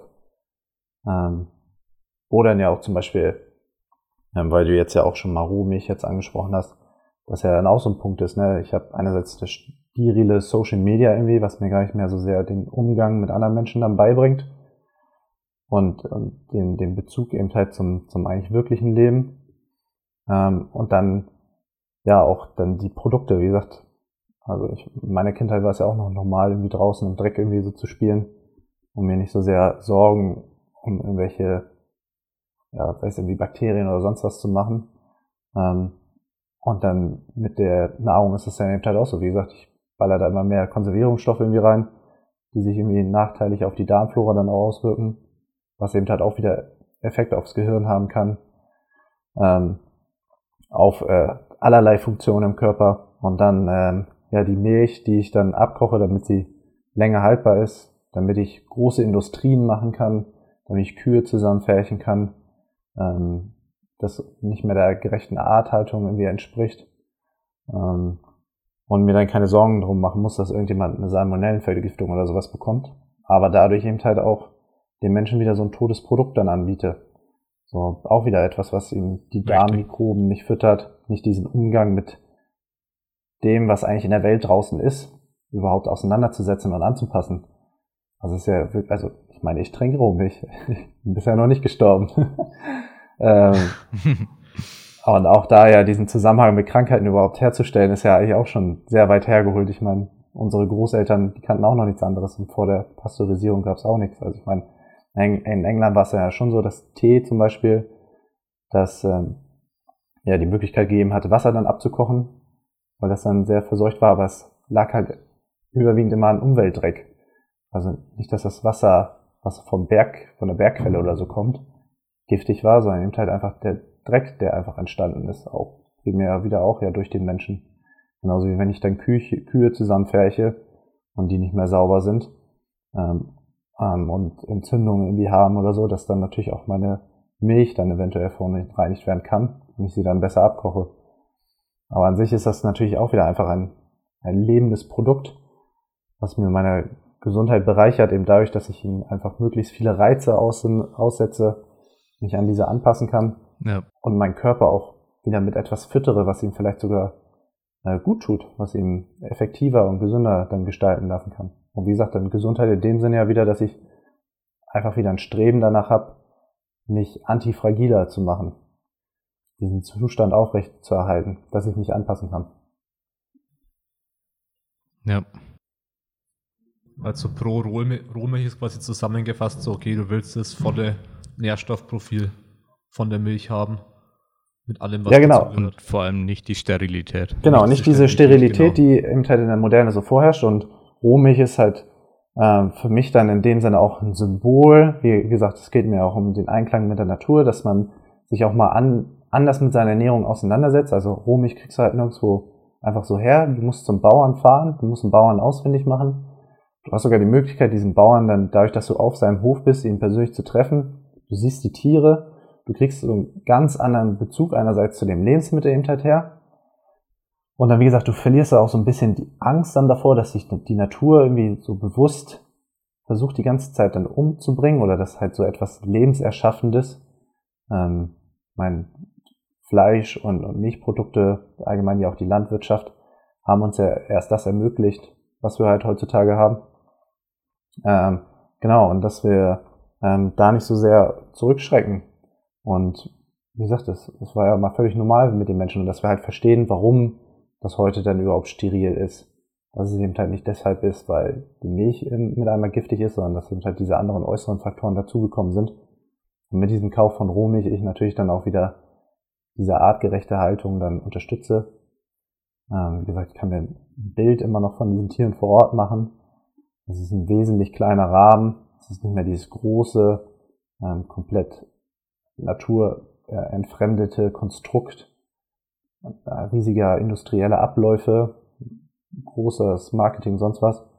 Und wie gesagt, Bauern sind unsere Lebensgrundlage. Also ich möchte nicht noch mehr verarbeitete Lebensmittel und Laborlebensmittel oder so auf meinem Teller haben, sondern ich möchte möglichst diesen natürlichen Zyklus aufrechterhalten. Und dann kriegt der Bauer das Geld auch noch direkt. Was er zum Beispiel beim Aldi kriegt er, glaube ich, mit am wenigsten Geld von der gekauften Milch. Und ähm, der hat wesentlich mehr dann auch davon. Ne? Also es ist halt ein Win-Win dann für beide Seiten. Und, und deswegen hat das für mich eben halt so einen hohen Stellenwert. Deswegen schreibe ich so oft darüber. Wie gesagt, mir geht es primär auch um diese Angst vor diesen, diesen Mikroben, vor diesen Bakterien. Man halt versteht, dass ohne Bakterien könnte der Mensch auch nicht leben. Unser Darmmikrobiom ja. besteht auch nur aus Bakterien. Die haben auch ja. ja, irgendwie an die zwei, drei Kilogramm am menschlichen Körper sind auch einfach nur Mikroben, diverse Bakterien, ähm, Viren oder sonst was auch, dass wir mit diesem ähm, im Einklang dann leben und das auch können und dass ich mich dem auch wieder annähern kann, indem ich halt Rohmilch kaufe und Rohmilch trinke. Ja, ja. nee, ich glaube, äh, Thema Darmflora ähm, kommt jetzt wieder ganz groß. Also auch wissenschaftlich ähm, wird es viel intensiv jetzt angegangen. Und ja, diese ganzen Verbindungen zum Gehirn und so, die ja, ja, sage ich mal, auch jetzt erst popularisiert werden. Ähm, ja, also ist ja immer die Frage, wann es das erste Mal entdeckt wird und wann das erste Mal wirklich im größeren Maße drüber geredet wird. Und ja, für mich auch ein wichtiges Thema, weil ich ganz ehrlich da auch schon sehr starke Einflüsse gemerkt habe. Also nur so, nur so beispielhaft einfach nur, okay, ich nehme wegen einem, einer Krankheit einem, einer Entzündung, die mich sonst nicht weiter stört, ähm, sei es im Mundraum oder so, nehme ich jetzt Antibiotika und meine Darmflora ist aber dermaßen im Arsch danach, dass meine Leistungswerte in der Kniebeuge einfach mal 40 Kilo droppen. Ähm, ein bisschen abgenommen, ja, aber normal eigentlich weiter trainiert und die Leistung ist plötzlich halt komplett gar nicht mehr da, wenn die, also habe ich das erste Mal so richtig verspürt, da, okay, wie viel Einfluss das Ganze haben kann. Also Verdauung, äh, Magen-Darm, wie das Ganze die Leistungsfähigkeit dann beeinflussen kann. Auch wenn man dann versucht, normal zu essen, du kannst ja die Nährstoffe dann auch nicht mehr richtig aufnehmen. Ja, und dass sich wahrscheinlich viele Leute dessen nicht bewusst sind, dass sie ihre Leistung oder ihre körperliche Leistung allein dadurch oftmals sehr stark beschränken, weil sie eben nicht darauf achten, dass ihre ja, Darmflora eben intakt ist. Ja. Und ja, ist ja natürlich äh, viel mit Themen verbunden, die jetzt eher so tabu sind, wie jetzt äh, Stuhlgang etc., äh, wo jetzt niemand dann drüber reden will. Deswegen setzt sich auch niemand damit auseinander. Und nee. ja, ich glaube, da werden wir in den nächsten Jahren noch sehr viel. Ja, sehr lernen. viel. Also wir sind ja dann ja gerade erst am Anfang, beziehungsweise dann ja auch die Wissenschaft, dass man eben halt versucht, dahingehend ja auch dann mehr Menschen zu untersuchen, Studien zu designen, herauszufinden, was kann wie Auswirkungen haben. Und ja auch nicht nur Leistungsfähigkeit für, die, für einen gesunden Darm, sondern ja auch dein psychisches Wohlbefinden. Wie gesagt, auch, auch Depressionen können durch einen ungesunden Darm dann ausgelöst werden. Ähm, einfach weil der Darm mit für Dopamin, ja. Serotoninausschüttung zuständig ist. Ähm, genau. Und dann auch Körperkomposition beispielsweise auch. Also mir geht's ja jetzt auch in meinem, in meinem Coaching irgendwie darum, dass Leute ihre körperlichen Ziele erreichen und so. Und dafür genauso ein gesunder Darm dann ähm, zuständig ist. Ne? Und das dann in dem Fall zum Beispiel Richtig. halt das beliebte Calories in, Calories out kann manchmal dann auch ähm, ja, funktioniert halt manchmal nicht, wenn der Körper eben halt ungesund ist. Ne? Dann, dann funktioniert es mit dieser Energiebilanz auch nicht mehr so ganz genau, weil der Körper einfach in seinen Funktionsweisen gestört ist. Und da gibt's ja das, das ja. wunderschöne Beispiel einer, einer Darmtransplantation dann ja auch, beziehungsweise wenn man auch ähm, man, man benutzt ja auch dann, also das Darmmikrobiom, was man dann anderen verpflanzt, also ist ja auch dann irgendwie auch durch, durch den Stuhlgang dann irgendwie.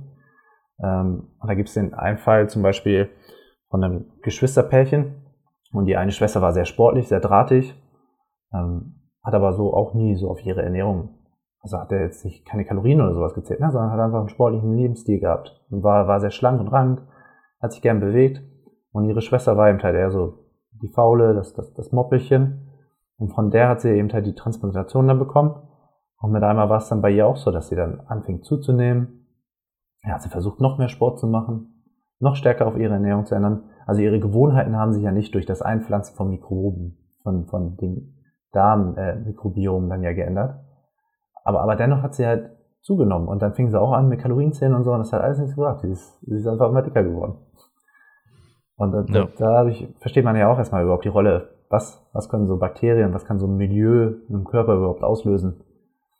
Ähm, genau, und dann, dann kommen die halt dazu. Wie gesagt, dass ich, wenn ich nur tote Milch dann oder sowas trinke, dass ich dann, und wie du auch sagst, Nährstoff, äh, also Verdauung, Versorgung durch den Darm, das dann ja auch erst dadurch, dass ich, wenn ich die ganze Zeit so steril bin, vielleicht auch Unverträglichkeiten entstehen. Ähm, genauso wie ja. ähm, mhm. Gluten beispielsweise auch. Ähm, ist ja auch dann eher durch stark verarbeitete Produkte, dass das immer mehr in diesen Vordergrund rückt. Ich meine, früher ja. Brot backen, bevor es auch die Hefe gab, war es halt Sauerteig. Das heißt, man hatte eine lange Fermentation, Strukturen haben sich aufgebrochen im Getreide und da gab es sowas wie eine Glutenunverträglichkeit nicht. Ne? Richtig, ja, ist auch ein wichtiges Thema.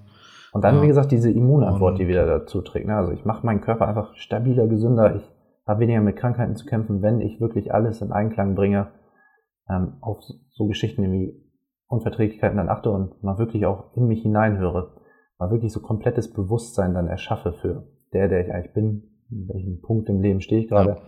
was mache ich eigentlich, was fühle ich gerade so zu mir, dass man so ein bisschen mehr, wie gesagt, diesen, diesen, sich selbst halt mal findet, mal so ein bisschen versucht zu beobachten, was man eigentlich selber macht.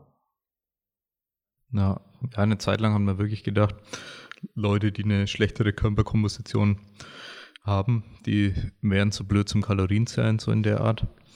Aber was man auch bedenken sollte, ist immer, wenn du gerade, dann muss er wirklich eine Momentaufnahme machen. Das kann sich ja stündlich mindestens ändern, sage ich jetzt einfach mal. Um es zu simplifizieren, kann man es einfach mal stündlich sehen, ob man sich gerade in einem Überschuss oder im Defizit äh, befindet.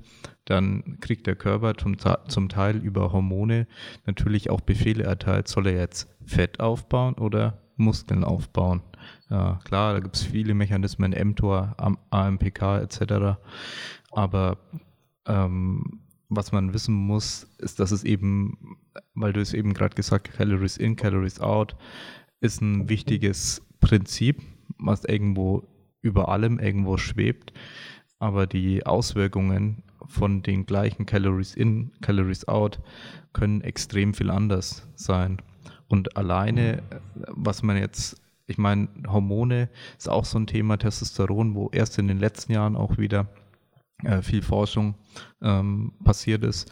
Und da ist es ja auch so, dass sie jetzt festgestellt haben, ja, Leute, die sei es natürlich oder auch je nachdem unnatürlich oder durch Defizite, Leute, die einen niedrigeren Testosteronspiegel haben, haben einen höheren Körperfettgehalt, beziehungsweise ähm, tun sich deutlich schwerer, lean zu sein, auch wenn sie die gleichen Regeln beachten wie, äh, sag ich mal, der Gegenspieler, der jetzt hier in einem natürlichen Testosteronbereich weiter oben liegt. Und das ist ein sehr großer Normbereich, der auch täglich schwankt, beziehungsweise über den Tag hinweg vor allem schwankt. Also das ist ja nicht in Stein gemeißelt, dein Testospiegel ist jetzt so oder so.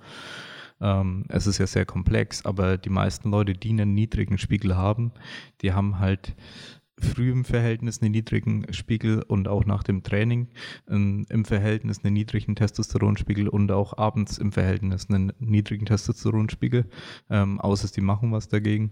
Ich sag mal, durch zum Beispiel ähm, Defizite beheben mit Magnesium, Zink, Vitamin D, was so die Klassiker sind, die beispielsweise dann dazu führen können, dass so etwas passiert. Ähm, und ja, gibt viele Menschen, die sind einfach natürlich auch genetisch so gepolt, wo man nicht sagen muss, okay, bei mir läuft jetzt was falsch, sondern es war schon wahrscheinlich immer so, dass es eben Leute gibt mit einem höheren Testosteronspiegel, mit niedrigeren, dann gibt es aber wieder die sozialen Faktoren, wie zum Beispiel, du wirst befördert von deinem Chef und die konnten da jetzt anscheinend schon sehr oft nachweisen, dass es äh, einfach zu einer Erhöhung deines Testosteronspiegels führt. Das heißt, wenn du deine eigene Lebensweise versuchst, dahingehend zu steuern, ähm, ja, sich vielleicht auch nicht unbedingt unterdrücken lassen und irgendwie natürlich einen aktiven Lebensstil zu führen und irgendwo auch zu gewinnen. Also wenn du jetzt zum Beispiel beim Sport gewinnst ähm, oder da irgendwo Erfolgserlebnisse hast, dann scheint es ja auch dazu zu führen, dass dein Testosteronspiegel dann steigt, aber nicht nur für einen kurzen Moment, sondern du im Prinzip, also es ist so ein schwankender Wert über dein ganzes Leben hinweg ist. Und die haben ja lange Zeit auch gedacht, der Testosteronspiegel, der sinkt dann mit dem Alter so extrem. Und jetzt, wenn du dann aber alte Leute den Testosteronspiegel misst, dann hast du da äh, auch 65-Jährige mit einem extrem hohen Testosteronspiegel mit dabei, äh, die eben keine anabolen Steroide nehmen. ähm, und dass bei vielen dieser, dieser Wert, was es pro Jahr ähm, sinkt, zu vernachlässigen ist und es eher darum geht, dass der Lebensstil sich wandelt und dass Leute natürlich dann weniger Sport treiben und vielleicht sich der Lebensstil in vielerlei Hinsicht, ich bin jetzt hier kein äh, Experte in der Forschung, so wandelt, dass es eben ähm, natürlich ist, dass das der, der Testosteronspiegel sinkt. Also ein Beispiel fällt mir nur ein, das wäre Kinderkriegen. Also wenn man Vater wird, ähm, führt es äh, dazu, dass der Testosteronspiegel sinkt. Äh, na, es gibt gewisse Sachen, die kann man dagegen tun, beziehungsweise das Ganze einzudämmen. Ähm, aber das scheint auch gut erforscht zu sein, dass der Testosteronspiegel sinkt, weil du dich dann um deine, äh, deinen Nachwuchs kümmern sollst. und das heißt jetzt nicht, dass man jetzt keine Kinder kriegen sollte, sondern man sollte sich vor allem äh, dessen bewusst sein, dass es den Einfluss haben kann und aber vieles äh, dann erst schlimm wird, wenn man sagt, okay, ich habe jetzt Kinder, jetzt treibe ich deswegen keinen Sport mehr, jetzt habe ich vielleicht gewisse Defizite auch in der Ernährung und im Schlaf, genau, weniger, ähm, Zeit, mehr weniger Zeit, mehr Stress. Äh, es gibt viele Faktoren, die dazu führen können, äh, dass dann der Testosteronspiegel, also nicht nur das rein evolutionäre Denken dahinter mit, okay, ich kümmere mich jetzt um die Kinder, ähm, sondern auch, ja, wie oft hat man Sex, solche Themen, ja. Das äh, beeinflusst auch den Testosteronspiegel wiederum. Ja, also ja. wie gesagt, du hast dann nicht nur, ne, Gesundheit ist dann so viel mehr als einfach nur mich bewegen, äh, gesund ernähren, sondern entsprechend, dass ich auch auf meine Darmgesundheit achte und eben halt, dass das hormonelle Milieu eben halt auch so viel Einfluss haben kann. Ne? Also jetzt, jetzt hatte ich ja auch schon die endokrinen Disruptoren dann angesprochen. Ähm, und wofür die dann eigentlich so ursächlich sein sollen, für welche Krankheiten. Und äh, ja, auch gerade Testosteron, ja. und das ja auch nicht nur bei Männern ist, sondern ja auch bei Frauen. Ich meine, bei Frauen ist dann auch das gängige Problem, dass eben halt auch zu viel Östrogen mittlerweile dann auch vorhanden ist und ein zu viel an irgendwas äh, kann dann immer eben halt negative Effekte hervorrufen. Und dann ja auch mit den mit dem Testosteron, das ist ja auch, wie gesagt, du sagst ja auch schon, dass es dann vom Gewinn dann irgendwie abhängig ist. Das gibt es auch Beobachtungen bei ähm, äh, Football-Fans ist das dann, glaube ich, dass das Team, was dann gewinnt, dass die Fans dann tatsächlich auch so einen Peak im Testosteron dann haben. Also das und äh, auch wenn du sagst, ja Kinder kriegen, aber es ist im, im Grunde genommen passiert ja erstmal so ein, so ein äußerer Effekt. Also du nimmst ja etwas wahr und nur deswegen fällt dein Testosteron ja ab. Also es ändert sich ja nicht in deinem, nichts in deinem Körper. Ne? Auch, ich meine, davor kannst du ja auch schon Sex haben, ohne Kinder zu kriegen. Da fällt dein, dein Testosteron nicht dauerhaft ab. Ähm, ja, gut, und wie du sagst, da können auch natürlich noch weitere Faktoren damit hinzuspielen.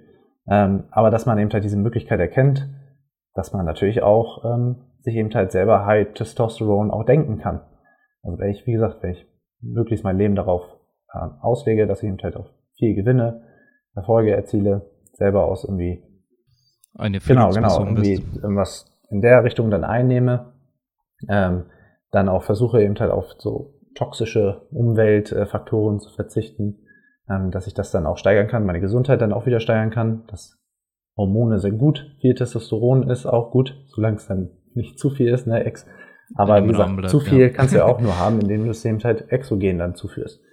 Indem ich dann spritze. Also ja. im natürlichen Rahmen kriegt der Körper es ja auch nicht mit. Da gibt's dann ähm, das Buch von äh, Shanna Swan heißt die, äh, Countdown, uh, How Our Modern World is Threatening Sperm Counts, Altering Male and Female Reproductive Development and Imperiling the Future of the Human Race, äh, geht es eben halt auch sehr viel um ja. diesen, diesen Zerfall. Also man, man sieht es ja auch, ne, wenn du jetzt ähm, die Bevölkerungsgruppen den Testosteronspiegel eben halt misst, dass es eben halt mit den Jahrzehnten dann runtergegangen ist. Das kommt eben halt einerseits natürlich durch sowas wie BPA dann irgendwie im, Betrug, äh, im Produkt dann eben halt vor, ne? Genau, das war jetzt so das erste Bekannte, ja, genau. oder? Ähm, dann ja. diese Xenoöstrogene, ne, keine Phyto, Phytoöstrogene, die dann durch die Nahrung aufgenommen werden, die ja in gewissen Rahmen eben halt auch natürlich sind, aber diese Xenoöstrogene eben halt synthetisch hergestellt, die einen Einfluss auf den Körper haben, dann wie gesagt einmal wieder Stress, Alkohol, Rauchen, all solche Geschichten, die sich dann negativ auf deine Hormone auswirken, die den Körper langsam in, in seiner Funktion dann stören und dann dich wieder anfällig machen für Herz-Kreislauf-Erkrankungen, Diabetes, dass du einfach auch nicht mehr so lange, vielleicht auch nicht so lange lebst. Ne? Also es soll kein Katastrophendenken sein. Es gibt ja auch Raucher, die 100 Jahre alt werden. Ähm, es ja, ist nie ja. so ein Plus-Minus-Spiel, aber ähm, es ist schon ja, hat ja teilweise dann was mit der DNA auch zu tun. Es gibt ja Leute, die dann äh, extrem widerstandsfähig gegenüber den äh, eigentlich äh, zerstörenden Effekten des Rauchens wären, die dann einfach, deswegen sollte es jetzt nicht jemand nachmachen und sagt, hey, der ist einer, der, der ist 100 Jahre alt geworden, der ist eventuell genetisch halt ein bisschen anders gepolt gewesen. Ja, genau ja. das Gegenteil, dass du sagen kannst, ja, ich habe hier einen Bekannten über vier Ecken, der war mega sportlich, der war mit ja. 40 tot. Also bringt es nichts. Ja, das ist, ja, das ist halt auch Quatsch. Dieses Denken kann ja in beide Richtungen, sage ich mal, äh, gefährlich. Ich glaube, da habe ich heute erst was dazu gelesen. Den, den genauen Wortlaut habe ich jetzt auch nicht mehr, aber es geht ja auch dann so um diese DNA-Expression, diesen Ausdruck, den die DNA ja. bringt. Also, ähm, dass ja in erster Linie, wie gesagt, es ist nichts gegeben und ähm, dass natürlich auch durch Epigenetik und so gewisse Anpassungen ja auch immer vorgenommen werden können.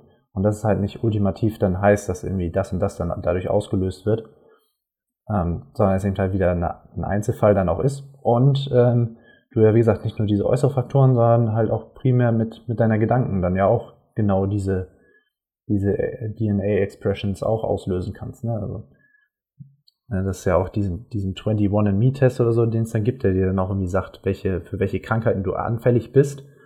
Ich weiß gar nicht so sehr, ob das so wünschenswert ist, dass ein Mensch weiß, für welche Krankheiten er denn irgendwie anfällig ist. Weil dann ja natürlich mhm. wieder dieser Nocebo-Faktor ja. damit reinspielt, ne? Den, den kennen wir aus dem Sport ja auch Eben. Äh, mittlerweile gut genug. Ähm, und ich mir damit natürlich das Leben dann auch selber wieder vermiesen kann, ne? Richtig.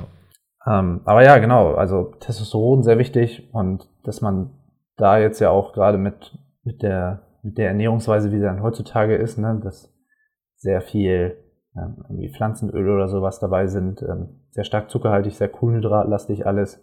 Ähm, wir ja gerade wissen, wie wichtig auch Fett für die Hormone ist. Ähm, ähm, ja, auch ähm, zum Beispiel jetzt ja auch bezüglich Cholesterin, dass das auch Auswirkungen auf Testosteron dann haben kann. Vitamine, ne, Vitamin D als Hormon äh, wirkend, Nährstoffe Zink.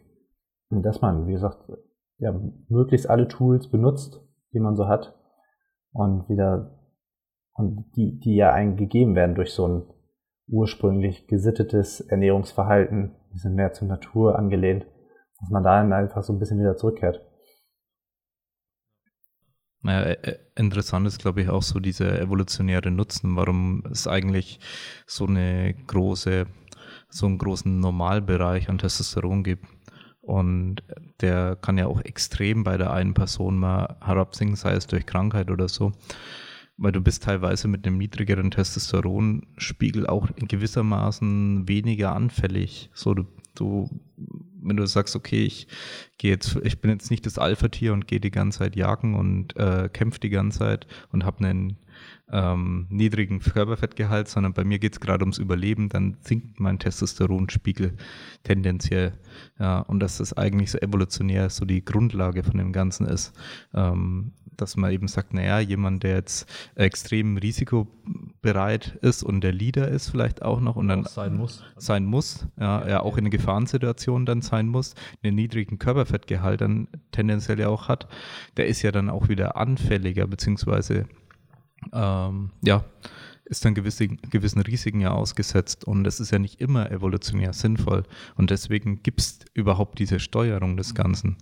Ja, mhm. und man muss halt wissen oder muss dem Körper ja auch irgendwie dann verständlich machen, dass man eben gerade nicht äh, anfällig ist, beziehungsweise ähm, dazu gezwungen ist, einen niedrigen Testosteronspiegel zu haben. Aber wenn man halt, sage ich mal, den ganzen Tag äh, rumsitzt, äh, Chips frisst und äh, sich, ja, wenn man es jetzt äh, zugespitzt äh, formulieren will, sehr beta verhält äh, insgesamt, das heißt auch mit dem Konsum gewisser Medien noch zusätzlich, ähm, dann wird man eben natürlich seinen Testosteronspiegel dahingehend ja, drücken. drücken negativ oder positiv beeinflussen ist immer leicht gesagt, weil das ist ja alles nichts Gutes oder Schlechtes, High-Testo, Low-Testo. Es ist ja nicht per se das eine schlecht, das andere gut. Wenn es nicht krankhaft wird, in beide Richtungen kann es ja, ja, krankhaft werden, dass so ähm, das ein Problem wird. Also zu viel Testo kann sehr schnell, also führt auch zu gewissen äh, Krankheiten. Äh, und Low-Testo genauso, also wirklich ja. Low-Testo, nicht nur hier in diesem Normbereich, sondern äh, dann natürlich weit ähm, darunter. Ähm, 80 Nanogramm pro Deziliter oder in solchen Maßstäben reden wir da. Ja, und dann äh, es ist natürlich ein anderes Thema, wenn das Krankheiten nee, auslösen kann. Richtig, ne? Also, wie gesagt, es ist eigentlich ist ja nichts im Leben dann irgendwie schwarz-weiß. Ähm, genau, dass man sich halt dessen bewusst ist, aber deswegen meine ich ja so sehr, dass man mal in sich hineinhört und mal selber dann weiß, wo man dann steht und ich eben halt zu dieser Couch-Person dann irgendwie gehöre mir auf äh, TikTok da einfach nur die ganze Zeit irgendwie Mädchen dann angucke oder so und dann ähm, mich in dieser Endlosschleife dann befinde und ich dann irgendwie auch schon merke, dass also in, man selber wird es dann wahrscheinlich nicht merken, ne? Man wird es dann eben halt erst dadurch merken, wie es dann ist, wenn es auch, auch besser ist, wenn man dann überhaupt erstmal aktiv wird, sein Leben mal ein bisschen selber in die Hand nimmt, wie gut man sich dann eigentlich fühlen kann und vielleicht dadurch auch einfach nochmal fünf, zehn Lebensjahre mehr dann hat, ne? Und vielleicht auch stärkere Positionen, ähm, dann irgendwie auch einnehmen kann, sei es ähm, sonst was für Bereiche. Ne? Ähm, äh, genau, und dass man, klar, das muss man halt auch dann wollen. Ne? Also ich meine, man, man soll niemanden zu irgendwas zwingen. Ja, das hat, jeder hat selber in der Hand und kann das entscheiden. Aber es ist ja schon maßgeblich so, dass heutzutage halt viel Beeinflussung ist. Wie gesagt, der Mensch liebt eben halt den Weg des geringsten Widerstandes und dann kommt man eben halt sehr schnell in diese Spirale ja. rein, obwohl man, obwohl man da vielleicht gar nicht sein will. Und wie gesagt, die meisten erkennen es eben halt erst, wenn sie dann auch die, das andere Leben dann auch mal fühlen können. Also als ich äh, Powerlifting gemacht habe und die ganze Zeit mich mit McDonalds zugestopft habe, ähm, ziemlich speckig war oder so, ähm, war mir auch nicht bewusst, wie es dann ist, wenn ich mich komplett clean ernähre, äh, wie es dann ist mit wesentlich weniger Körperfett. Und ich meine, jetzt habe ich, habe ich sozusagen beides ähm, erfahren, wie es ist mit ganz wenig Körperfett wie es ist mit viel Körperfett, wie es ist mit, mit nur Junkfood essen, wie es ist mit, mit irgendwie 50-50 Aufteilung. Ähm, und kann da für mich eben halt sagen, dass ich schon herausgefunden habe, dass, dass das Wohlbefinden eben halt wesentlich angenehmer und, und stärker ausgeprägt ist, wenn ich eben halt einfach sehr ausgeglichen dann bin, wenn ich versuche, eine gesunde Mitte zu finden und was Ernährung eben halt anbelangt, mich schon mehr an dem Clean Eating dann orientiere. Ja, definitiv. Aha. Genau, und ist ja nicht so ein Clean Eating versus uh, If It Fits Your Macros unbedingt, sondern eher so, was bedeutet Ja, genau. was. Ja. Ist ja eher eine Kombination aus, sagen wir mal, stark vereinfacht beide Welten, die man halt zusammenfügt und schaut, okay, ich esse die richtige Menge von den richtigen Lebensmitteln. Ja, und mach das vielleicht erstmal zu meinem, zu meinem Hauptkern, ne? dass ich versuche wirklich damit erstmal dann auch satt zu werden, dass ich überhaupt auch verstehe, wie was ist Sättigung, was ist Appetit. Ähm, Ja. Genau, aber das, äh, ich meine, so werde ich ja dann auch, auch gerade mit wachsender Reichweite dann immer gefragt, ne, so wie schaffe ich es das ganze Jahr über irgendwie so, so lean zu sein, ne, dass man, ah, dann sieht Streifen irgendwie so sieht und so. Und ich meine, ich habe ja, wie gesagt, ich habe ja die Erfahrung dann auch gemacht, auch primär dann durch die Bodybuilding-Diät, dass ich wirklich mal, wirklich mal eine Diät gemacht habe, ne, und nicht nur, dass man so denkt, boah, jetzt sehe ich gut aus, ähm, sondern dass man auch immer noch mehr Körperfett verlieren kann und dadurch so stetige Ernährungsanpassungen dann hatte, ne, und dass vor allem unverarbeitete Lebensmittel einem schon ein ganz anderes Sättigungsgefühl geben, eine ganz andere Nährstoffversorgung, dass der Körper, wie gesagt, wenn wir jetzt auch über Testosteron dann wieder sprechen, Darmgesundheit, dass das eben noch so viel weitere Auswirkungen dann eben halt hat und ähm, mir letzten Endes dann eben halt erlaubt hat, dann auch ohne striktes Kalorienzählen diese Körperkomposition jetzt zu halten. Ne? Und das ist halt für mich keine Anstrengung. Also klar, kommen eben halt auch viel Gewohnheiten dann dazu. Aber wie gesagt, ähm, halt auch ursächlich eben halt diese ganzen gesundheitlichen Komponente. Und dass ich ja, ich sehe es ja auch, wenn ich Klienten dann habe, ne? Den, viele sagen dann immer, sie ernähren sich auch gesund und sie schaffen es nicht. Aber ja, aber sind das dann wirklich komplett unverarbeitete Lebensmittel, die du isst? Ist da nicht doch irgendwas irgendwie drin, ne? Oder ähm, ist, dir, Ja. ist dir bewusst, wie viel Alkohol du dann wirklich mal am Wochenende dann irgendwie trinkst oder so? Und meistens heißt es dann ja auch irgendwie so dann so, oh nee, doch so, so unverarbeitet essen, nee, das schaffe ich nicht. Das, da, dafür liebe ich dann das und das zu sehr. also letzten Ja. Endes wird es dann ja doch nicht so umgesetzt. Na, Ja.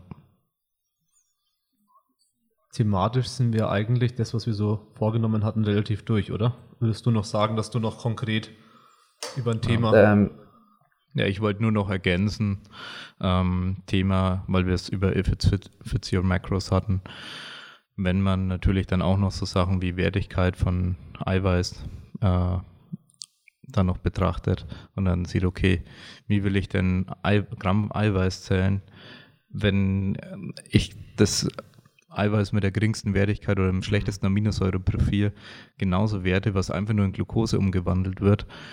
Und das ist ein Thema, was jetzt gerade wieder aufkommt, was lustigerweise, als ich Bodybuilding gemacht habe vor ja, 15 Jahren, sage ich mal, oder Bodybuilding in Anführungszeichen, also so Bro, Bro-Building, sage ich jetzt einfach mal, vor 15 Jahren äh, war das tatsächlich ungefähr schon mal ein ganz großes Thema und was jetzt langsam wieder ein bisschen aufkommt, wie wichtig das eigentlich ist.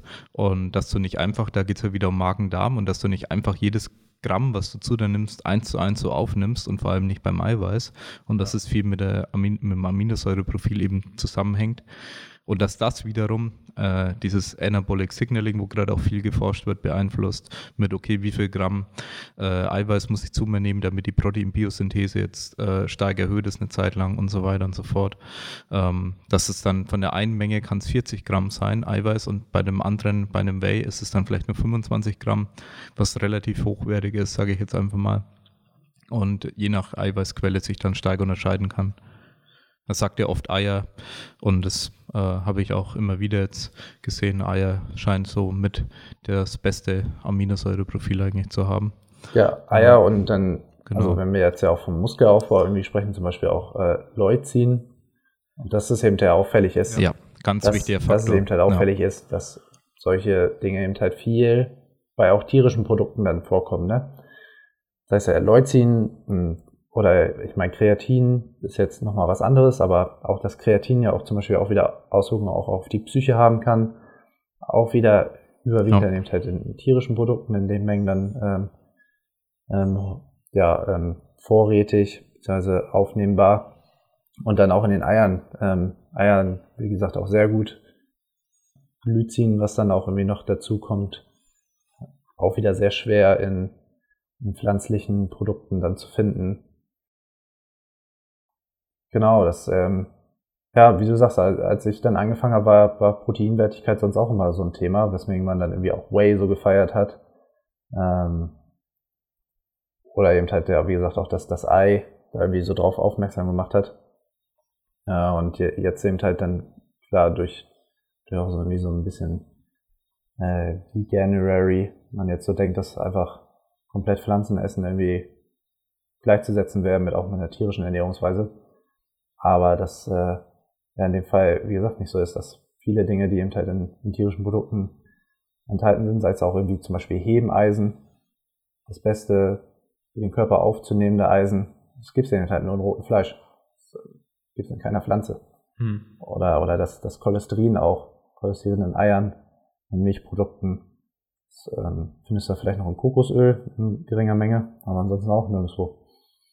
Und auch, auch das braucht auch ja. zum Beispiel wieder nicht nur für Hormone, für die, auch für deine Hormonachse, Alpha und ähm, das andere Alpha ist. Ja, ich ähm, glaube. Äh, sondern auch äh, das Gehirn auch wieder äh, auch Cholesterin braucht, um überhaupt vernünftig zu funktionieren. Und genau. da, wie gesagt, dann die Aminosäuren genauso mit reinspielen. Ja, also ich glaube auch, dass es jetzt zwar jetzt Quatsch wäre zu sagen, ja, irgendwie vegetarisch oder vegan funktioniert nicht oder so ähm, dass es definitiv nicht der Fall ist, sondern dass es einfach nur in mancher Hinsicht ein bisschen schwieriger wird. Es ist halt eine zusätzliche Hürde, wenn man aus ethischen Gründen sagt, man isst jetzt kein, keine Fleischprodukte äh, etc. Kann aber auch aus gesundheitlichen Gründen sein, wenn es eben primär stark verarbeitetes Fleisch betrifft, äh, weil das auch zum Problem natürlich führen kann, weswegen viele, glaube ich, auch dann wiederum denken, Fleisch ist ungesund. Ähm, oftmals ist, der Urs äh, ist die Ursache dann äh, die stark verarbeiteten Fleischprodukte ja. eben. Ähm, Wie jetzt schon bei der Milch. Du meintest, dass ja nicht Milch per se dann das Problem ist, sondern eher, dass halt, wie sich die Milchproduktion über die Jahrzehnte ja, genau. entwickelt hat, ja. dass dann die Probleme eben. Und das wird nicht vertragen. Ja, das wird nicht vertragen und dann wird halt interpretiert, okay, jetzt seit ich, seitdem ich mich jetzt vegetarisch oder vegan ernähre, geht es mir deutlich besser. Kann definitiv der Fall sein. Also es, es gibt genug Szenarien, wo, glaube ich, Leute ihre, ihren gesundheitlichen äh, Zustand verbessern können dadurch. Ähm, teilweise wird aber die, die Ursache nicht richtig definiert, sage ich jetzt einfach mal, sondern es liegt eher an der Verarbeitung der Lebensmittel, weil man, ich glaube, auch dazu tendiert, als Veganer, Vegetarier, sich gesünder zu ernähren, in Anführungszeichen. Also das heißt, weniger verarbeitete Lebensmittel zu bevorzugen, fängt man dann plötzlich an, äh, mehr Gemüse zu essen, mehr Obst zu essen, etc., etc. Und das halt viele Faktoren sind, die dann mit, mit reinspielen. Ja.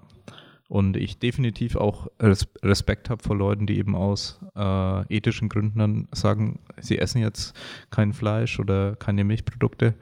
Ja, dass es ja ein großer Schritt ist irgendwo äh, für viele Menschen. Aber ich glaube, es ist auch schon ein guter Schritt, wenn äh, es um artgerechte äh, Tierhaltung und dessen Produkte geht, was du vorhin auch angesprochen hast. Mit, du siehst äh, die Kühe, ähm, wie sie eben gehalten werden und kaufst dann vielleicht direkt vom Bauern und hast eben da äh, oder hast eine gewisse Gewissheit, dass es den Tieren, ich meine, wenn es für dich ein Faktor ist, den Tieren natürlich gut geht.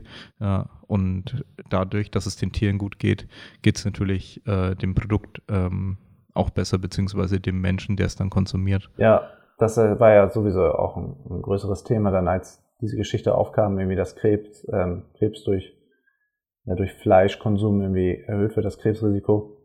Wo es dann ja bei den Studien eben halt, ja, im Design, wenn man da reingeschaut hat, dann ersichtlich war, dass eben halt die Veganer, Vegetarier sich einfach bewusster allgemein ernährt und bewegt auch haben, ähm, nicht geraucht haben, kein, kein Alkohol konsumiert haben, solche Geschichten.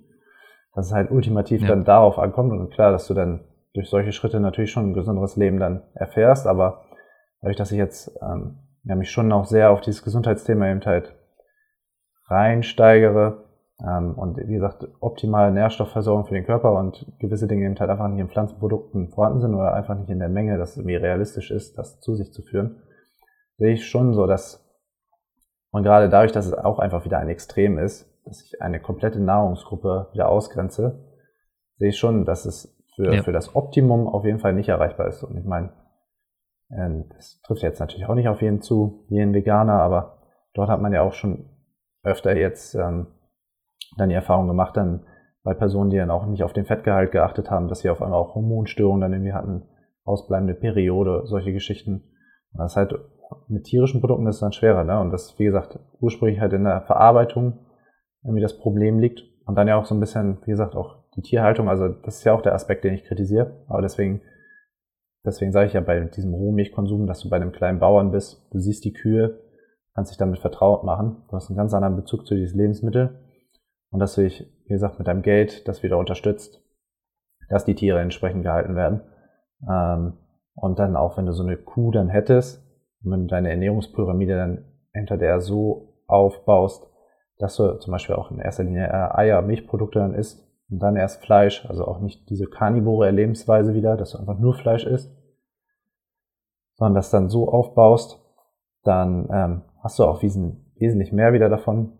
Dann kommen auch nicht so viele Tiere dann zu Schaden. Und so eine ganze Kuh kann dich fleischmäßig das ganze Jahr ernähren. Ne? Und, und Milch kann sie dir auch fast jeden Tag geben und das sogar einige Liter, dass du auch Quark irgendwie vorbereiten könntest. Und das wäre ja so, wenn du dann deinen eigenen Hof oder sowas hättest, dann wärst du auf sowas dann angewiesen, um irgendwie optimal leben zu können, um dir das kalorisch irgendwie sinnvoll dann zu gestalten, dass du nicht verhungerst. Und mit so einer mhm. Kuh, wenn du die gut pflegst, ähm, dann hast du auch eine ganz andere Beziehung dazu und die, die kann dich halt wirklich lange versorgen, ohne dass sie dafür leiden muss und oder ihr Kalb, dass die da in irgendeiner Weise dann, dann drunter irgendwie Schaden erfahren. Ähm, ja, genau. Ja, also geht auch viel ums bewusste Ernähren. Ja, genau, einfach so ein bisschen, wie gesagt, nicht be nur bewusste Ernähren, sondern auch ein bisschen bewusster in den Körper reinhören, bewusster in den Sport ausführen, ne, dass ich für so Schmerzthemen einfach ein bisschen offener und zugänglicher dann bin, ähm, ähm, dass ich mich mehr mit meinem Geist auseinandersetze, wie gesagt, diesen, diesen meditativen Zustand so ein bisschen, dass ich Stresskomponenten verarbeiten kann und dadurch dann eben halt dieses gesunde, gesündere Leben dann erreichen kann. Wie gesagt, es ist immer ein stetiges Streben. Also du wirst immer, immer zwei Pole haben, die ich äh, ein bisschen hin und her ziehen, aber dass du eben halt versuchst, in dieser Mitte dann zu bleiben und dadurch dann weiter deinen Weg bestreitest. Ja. Das sind, glaube ich, ganz gute abschließende Worte. Ja. Die letzte optionale Frage, sage ich mal, wäre noch vielleicht ganz kurz, wenn dir jetzt irgendwelche praktischen Tipps oder ja, doch Tipps kann man schon nennen, einfallen würden, die du mitgeben könntest, wo du sagst, okay, das ist nochmal so, es war jetzt ja auch viel, sage ja. ich mal, ähm, viel Wissen, viel, okay, wie gehe ich damit um, wie, wie siehst ja. du Themen und natürlich war auch schon viel Praktisches dabei, aber vielleicht nochmal, keine Ahnung, das sagen würdest, okay, zwei, drei praktische Tipps, die du den Leuten auch im Coaching mitgibst, die man vielleicht auch umsetzen kann, relativ schnell. Dass man vielleicht sowas nochmal mit. Ja, eins wäre eben, wie gesagt, dass man sich einfach ein bisschen mehr mit den Nahrungsmitteln, die man hat, auseinandersetzt. Mal Zutatenliste wirklich genau durchliest. Ähm, oder eben halt sich einfach einen Bauern mal in der Nähe dann sucht und mal lieber auch zu denen einkaufen geht dann gleichzeitig, dass man mit diesem Bezug zur Natur, dass man auch einfach die Möglichkeit hat ähm, und geistige Gesundheit ähm, mal rausgeht ohne sein Handy, Spaziergänge ohne Handy machen, ähm, wenn die Sonne scheint, möglichst auch viel Haut zeigen, dass man das Vitamin D auch aufnimmt. Ähm, genau, und dann vielleicht einfach nur auch für die geistige Komponente und den anderweitigen Dopaminkick einerseits natürlich meditieren. Und wenn ich dann mal auf solchen Spaziergängen bin und wenn wir auch sagen, dann, dass man eher der Gewinnertyp dann vielleicht sein möchte oder irgendwie weiterkommen möchte im Leben, dass man, wie gesagt, meditiert, sich so ein bisschen zu seinem eigenen Geist findet und bei diesen Spaziergängen sich das einfach mal zur Aufgabe macht, anderen Menschen eine Freude bereiten, indem man sie einfach freundlich grüßt und ähm, sich freundlich zurückgrüßen lässt. Dass man einfach ein bisschen offener, liebevoller mit seiner Umwelt eben halt umgeht, mit sich selbst und eben halt auch mit seinen Mitmenschen. Ja, ja, das hört sich gut an. Ich würde nur eine Sache äh, noch ergänzen wollen, um weil du es meintest, abschotten, auch wegen Handy und so. Äh, ich glaube, ein guter Punkt ist auch Lesen. Dass man ja. sagt, okay, man hat da keinen Dopaminrausch während dem Lesen, man schottet sich dadurch einfach ein bisschen ab äh, und man konsumiert in einem ganz anderen Maße. Also man konsumiert ja auch beim Lesen äh, sozusagen Wissen, aber es ist nicht wie ja, sich berieseln lassen, sage ich mal. Ja. TikTok-Videos. Ja, es ist ein ganz anderer Prozess, ne? Und ähm, du kannst dir dann, ja, wie gesagt, es ist eine ganz andere Informationsaufnahme. Du suchst dir auch bewusst Themen dann aus und du hast halt wirklich auch wahnsinniges Wissen eben halt in Büchern, ne? was, was andere Menschen dann irgendwie, die haben da ihr ganzes Leben dann vielleicht in einem Buch irgendwie zusammengefasst. Also es, es hilft dir auch selber eben halt einfach Ja. noch so enorm weiter zu wissen. Und das, Richtig. Ja. Das ist der Nebeneffekt Ja, genau. positiv. und, und das ist ja, ist ja das Krasse, Ja. das macht ja heutzutage keiner mehr. Wie gesagt, jeder ist nur noch am Scrollen und äh, Twitter irgendwie 140 Zeichen, Kurznachrichten, äh, Flash, Flash, Ja. Flash. Ähm, Ja. Hier wie Jeremy, Jeremy Fragrance, ich weiß nicht, ob der so bekannt ist, dieser Parfümtyp, in diesem NDR-Interview, wo er immer so meinte, alles ist so zoom, zoom, zoom. ähm, genau, und dann, ähm, ja, dass du dann bei dem, bei dem Buch dann eben halt einfach mal ein bisschen Ruhe wieder auch reinkriegst, ähm, bewusst Content konsumierst. Äh, ja, genau. Und dann, wie gesagt, einfach mal so ein bisschen, bisschen abschalten. Das ist ja auch schon beim Meditieren, ist das ja auch schon so. Du einfach mal versuchst, auch von allen Gedanken loszulassen. Heißt, und beim Meditieren ist es ja genauso. Das heißt nicht, dass du einfach nichts denken sollst, sondern du sollst dir einfach deine Gedanken dann bewusst werden und dir einfach kommen und gehen lassen. Gar nicht so sehr versuchen, darauf einzugehen. Da kann ich übrigens die Meditations-App von Sam Ja, Harris empfehlen. Äh, Calm heißt die, ne? ich weiß den Namen gar. Ja, genau. Ja, die Ja. fi- finde ich auch mega. Wobei, ob sie so heißt, weiß ich gar nicht, aber ja, die ist auf jeden Fall sehr gut. Wenn wir den Namen raussuchen. Oh, warte, ich habe sie doch hier Ja. auf meinem Handy. Ja. Ha, Waking Up, genau, von Sam Harris. Waking Ah, Up, Waking Up, genau, heißt die App.